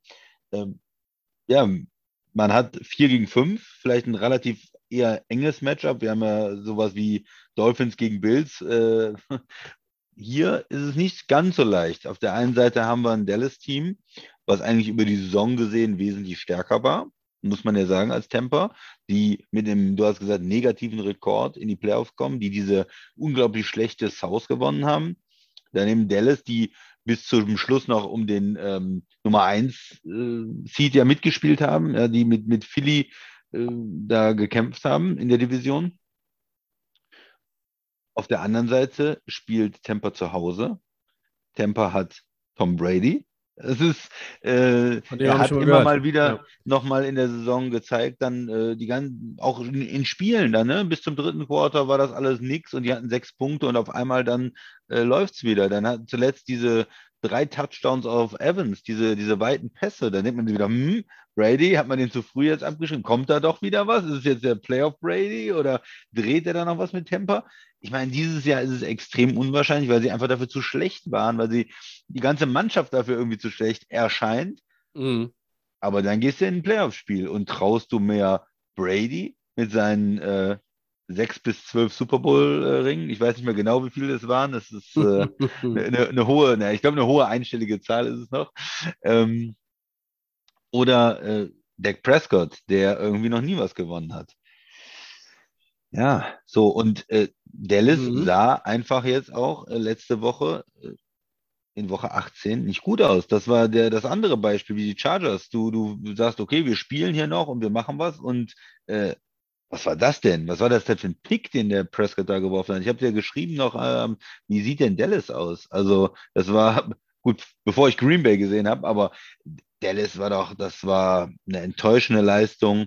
Ähm, offensiv schwach, die scheinen nicht in Rhythmus zu sein. Prescott ist, ist ja nicht in Bestform. Ich weiß nicht genau, wo, woran es liegt, aber so ein, so ein, so ein Pick zu werfen, das bricht dir in einem, in einem Playoff-Spiel äh, äh, das Genick, ne? so ein Pick Six und, und dann ähm, macht Brady vielleicht noch ein paar gute Plays und die Tampa Defense ist nicht so schlecht und dann auf einmal verlierst du das äh, als Dallas auswärts. Ne? Das ist, ist nicht, nicht ganz so einfach. Wobei, hm, wenn ich wieder zum Anfang zurückkomme, das talentiertere Team, so relativ ausgeglichen Dallas, sowohl die Offense hat ja Qualitäten als auch die Defense, müsste man eigentlich sagen, äh, man geht mit Dallas. Also es ist ein nicht so einfaches äh, Spiel äh, zu tippen. Ne? Wir hatten viele, wo es, glaube ich, relativ klar ist, auch aufgrund von Verletzungen von Quarterbacks. Hier habe ich zumindest so ein paar Argumente für beide Teams finden können. Tobi. Ja, es ist schwierig. Ähm, du hast hier die Buccaneers, vier von sieben verloren. Du hast dann auf der anderen Seite Dallas mit den Interceptions von Prescott, dem schlechten Auftritt Washington. Äh, Dallas hat über die Saison den besseren Rekord. Dallas hat auch in den letzten sieben, acht Spielen den besseren Eindruck hinterlassen. Trotz alledem sechs aus acht gewonnen.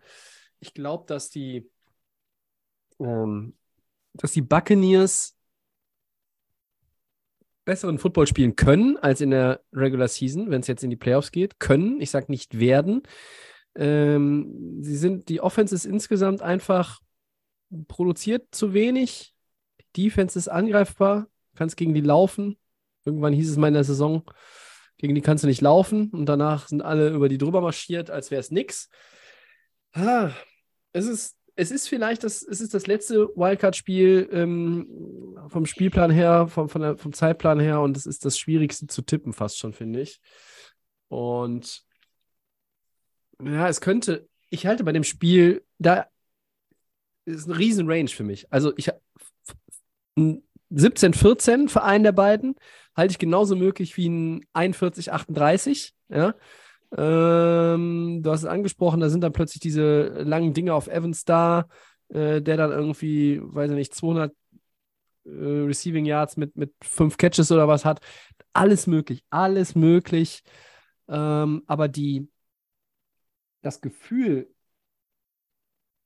das jetzt alle haben in Bezug auf Dallas, ja, ich habe ich hab das nach wie vor nicht, dass sie, dass sie so scheiße sind. Also, das Spiel war ultra kacke, aber vielleicht ist das ein Team, was auch nochmal irgendwie so einen Schuss von, von Bug braucht. Vielleicht. Also, das ist das, was, was die Dallas-Fans hoffen müssen. Und daran musst du dich auch klammern, dass dieses Spiel ähm, vielleicht jetzt nochmal so alles miese aus den Klamotten rausschüttelt und du dann einfach sagen kannst: So, wir fahren jetzt nach Tampa. Wir sind besser als die. Wir wissen, dass wir besser als die sind. Also zeigen wir denen, dass wir besser als die sind. Aber dazu brauchst du einen Doug Prescott ohne Interceptions. Du brauchst Elliott und Pollard. Nutz diesen One-Two-Punch, den du hast. Tony Pollard hat eine Phase in der Saison gehabt, da hat er alles gecrashed.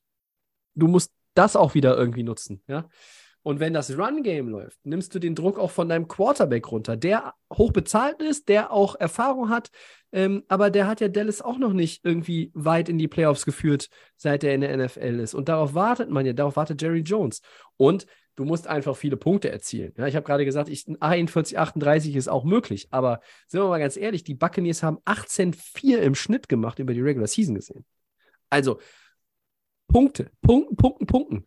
Touchdowns, keine Field Goals, Dallas. Ja, das Beste für Dallas ist, wenn Brett Maher einfach die ganze Zeit mit dem Surface an der Seitenlinie sitzt und irgendwie analysiert und keine Ahnung, Tetris Aber, spielt. ja, ich glaube, der, ähm, das, die schlaue Einstellung ist sozusagen, sagen, man vergisst das letzte Spiel, wie Dallas aussah, man guckt über die gesamte Saison und sagt, das ist das bessere Team, das talentiertere Team mit einem jüngeren Quarterback, ähm, mit ähm, CeeDee Lamb ja auch ein, ein guter Wide Receiver. Du hast die Running Backs erwähnt, Talent in der Defense und geht mit Dallas.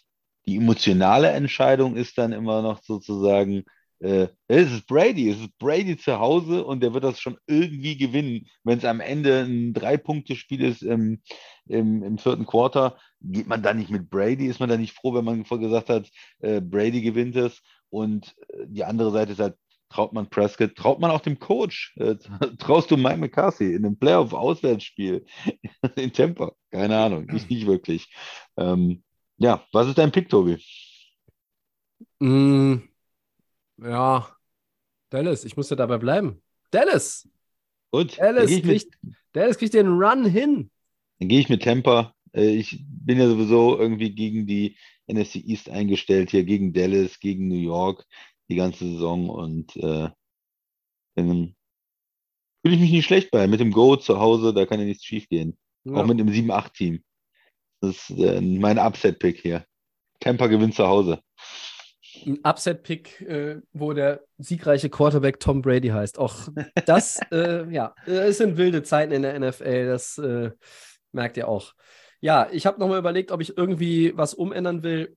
Ich hatte kurz überlegt, ob ich einfach sage, Pete Carroll ähm, äh, brezelt einen Weiß aus dem die- Hut raus. Schmeißt die Niners raus. Aber Okay. ja, hm, nee, ich mag auch nicht. Jacksonville habe ich so oft äh, unter den Bus geworfen, vor allem den Quarterback. Das kann ich auch nicht machen. Miami, das glaube ich, also das, ja, das, das glaube ich mir selber nicht. Also, mein, tue ich bei anderen Picks auch nicht, aber äh, Giants, mh, ich glaube, dafür kommt einfach zu wenig Offense.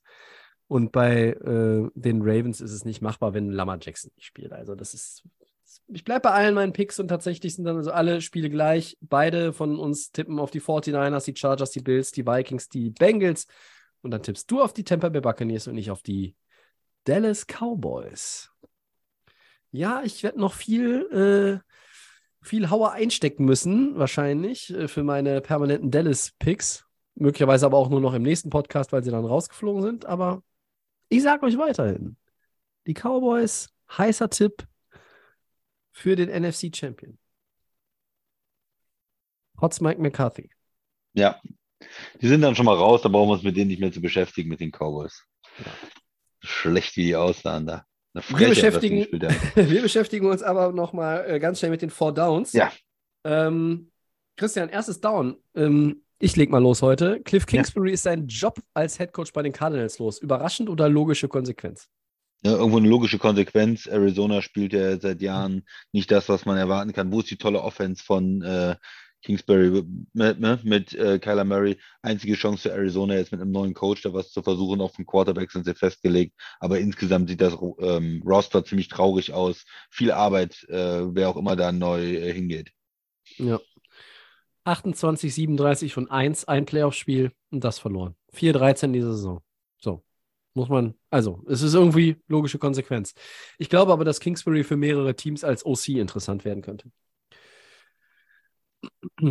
So. Zweites Down. Die Ja. Broncos gehen bei der Suche nach ihrem neuen Head Coach ähm, voran und geben Gas. Äh, Sean Payton haben sie ja bereits gesprochen, hatten wir letzte Woche auch gesagt. Jetzt mit ähm, Morris, dem Defensive Coordinator der Rams, gesprochen, mit DeMarco Ryans, der von den 49ers gesprochen oder soll es ein Interview geben. Äh, auch, auch Interesse an Jim Harbour ja, vom, vom College. Wer wäre denn jetzt der richtige Head Coach für Denver? Ja, die Frage, die ich mir stelle, Christian, ist, ob es für dieses Team und diese Franchise aktuell überhaupt den richtigen Headcoach gibt. Also, ähm, ja, schwer. Nathaniel Hackett kam ja von als Offensive Coordinator der, der Packers äh, hin, also offensiv äh, ausgerichteter Coach. Und ich glaube, ja, hat nicht funktioniert. Ich glaube aber, dass der, Nach dass der, Nachfolger es auch sein sollte. Also jetzt mit einem, jetzt dem Miko Ryans da zum Beispiel irgendwie loszueisen aus äh, San Francisco und den äh, das machen zu lassen, weiß ich nicht. Da brauchst du, keine Ahnung. Und dann Kingsbury als OC, weiß ich nicht. Also ich glaube, dein Headcoach sollte offensiv ausgerichtet sein. Und ich lege mich mal auf Sean Payton als beste Option fest. Ich glaube aber zugleich nicht, dass er es wird. Ich bin ja ein äh, Jim Harbour-Fan auch äh, immer gewesen und äh, ich glaube, er könnte da eine gute Arbeit machen. Ich sehe es dann wieder so äh, Denver kommt da einfach mit der Defense. Ich glaube, ich weiß nicht, ob man da aus diesem, aus der Russell Wilson Offense noch was Gutes rausholen kann, aber die das Defense. Du doch versuchen. Sehr, als, die als ist extrem stark. Ja, äh, wie hat Russell Wilson seinen ersten Super Bowl gewonnen? Äh, mit einer starken Defense und dann äh, ja. ein bisschen Game Management und äh, da muss man ihn vielleicht ein bisschen zurückschrauben. Also äh, ihn nicht so viel kochen lassen, sondern ihm lieber ein bisschen das Rezept vorgeben. Also ah, vielleicht mit einem erfahrenen Coach, der auch mit so einem Star Quarterback äh, umgehen kann. Hm. Interessant. Gut, lassen wir so stehen. Drittes Down. Ähm, die Texans haben Headcoach Lovey Smith entlassen und nicht wenige sagen, dass Houston nach David Cully und äh, jetzt mit ihm den zweiten schwarzen Headcoach nacheinander in Anführungszeichen verschlissen hat für sowas wie ein Rebuild oder Übergangsjahre. Christian, ist diese Kritik aus deiner Sicht nachvollziehbar? Naja, ich würde würd die Kritik so formulieren äh, und sagen, ja, es war ein Übergangsjahr, man wusste vorher schon, dass er wahrscheinlich langfristig da keine Rolle spielt. Ne? Das, äh, das ist eigentlich irgendwo ein bisschen schade immer.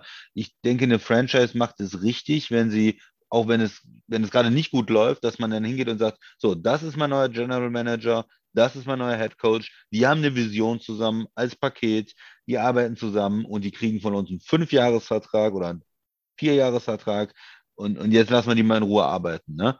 Beispiel 49ers. Ja, das ist so für mich so eine Parade-Sache. Man, man holt sich Shannon und sagt, so, jetzt hast du erstmal Zeit zu arbeiten und bau dir erstmal da was auf. Ähm, so einen Coach für ein Jahr zu holen, oder den einzustellen und alle wussten schon so, hm, warum holen die den jetzt? Ein erfahrener Mann sollte da nur ein Jahr irgendwie äh, sein oder zwei und dann schmeißt man ihn jetzt wieder raus, obwohl der da eigentlich eine ordentliche Arbeit geleistet hat, aber weil es auch keine Strategie dahinter gab. Ne? Das kritisiere ich eigentlich an, an Houston. Haben sie da zwei Leute jetzt hintereinander verschlissen einfach, hat das irgendwie auch was äh, damit zu tun einfach Leute äh, reinzubringen und, und, dann nach dem Motto so als PR-Aktion oder was. Ich weiß nicht, wie du das siehst, aber das kann ich nicht sagen. Aber ich finde, die ähm, eine faire Chance hatte er da nicht, so, so würde ich sagen, und deswegen finde ich es nicht gut. Ja, ich, kann's, ich kann die Kritik nachvollziehen. Und äh, die Frage, die ich mir stelle, ist, warum eigentlich äh, GM Nick Casario da weiter rumwurschteln darf. Ne? Also, ja. der irgendwie 20 Jahre in der Organisation der Patriots verbracht hat mit Aufsehen ja dann nach Houston gewechselt und ähm, jetzt den dritten Headcoach in drei Jahren sucht. Also, pff, äh, ja. also die Texans alle wollen irgendwie mit Sean Payton reden, auch Arizona und Denver und keine Ahnung, aber ja, ich finde es irgendwie,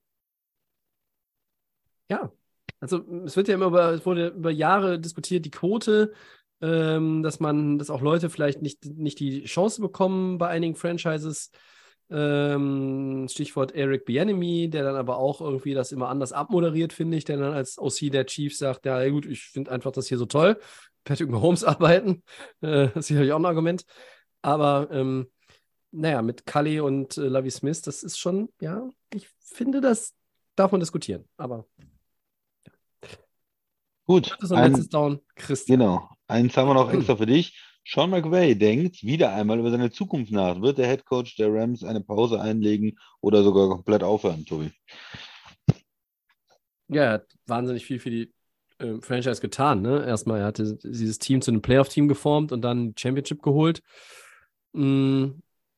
Nach so einem Jahr wie dem jetzigen geht man meiner Meinung nach nicht einfach.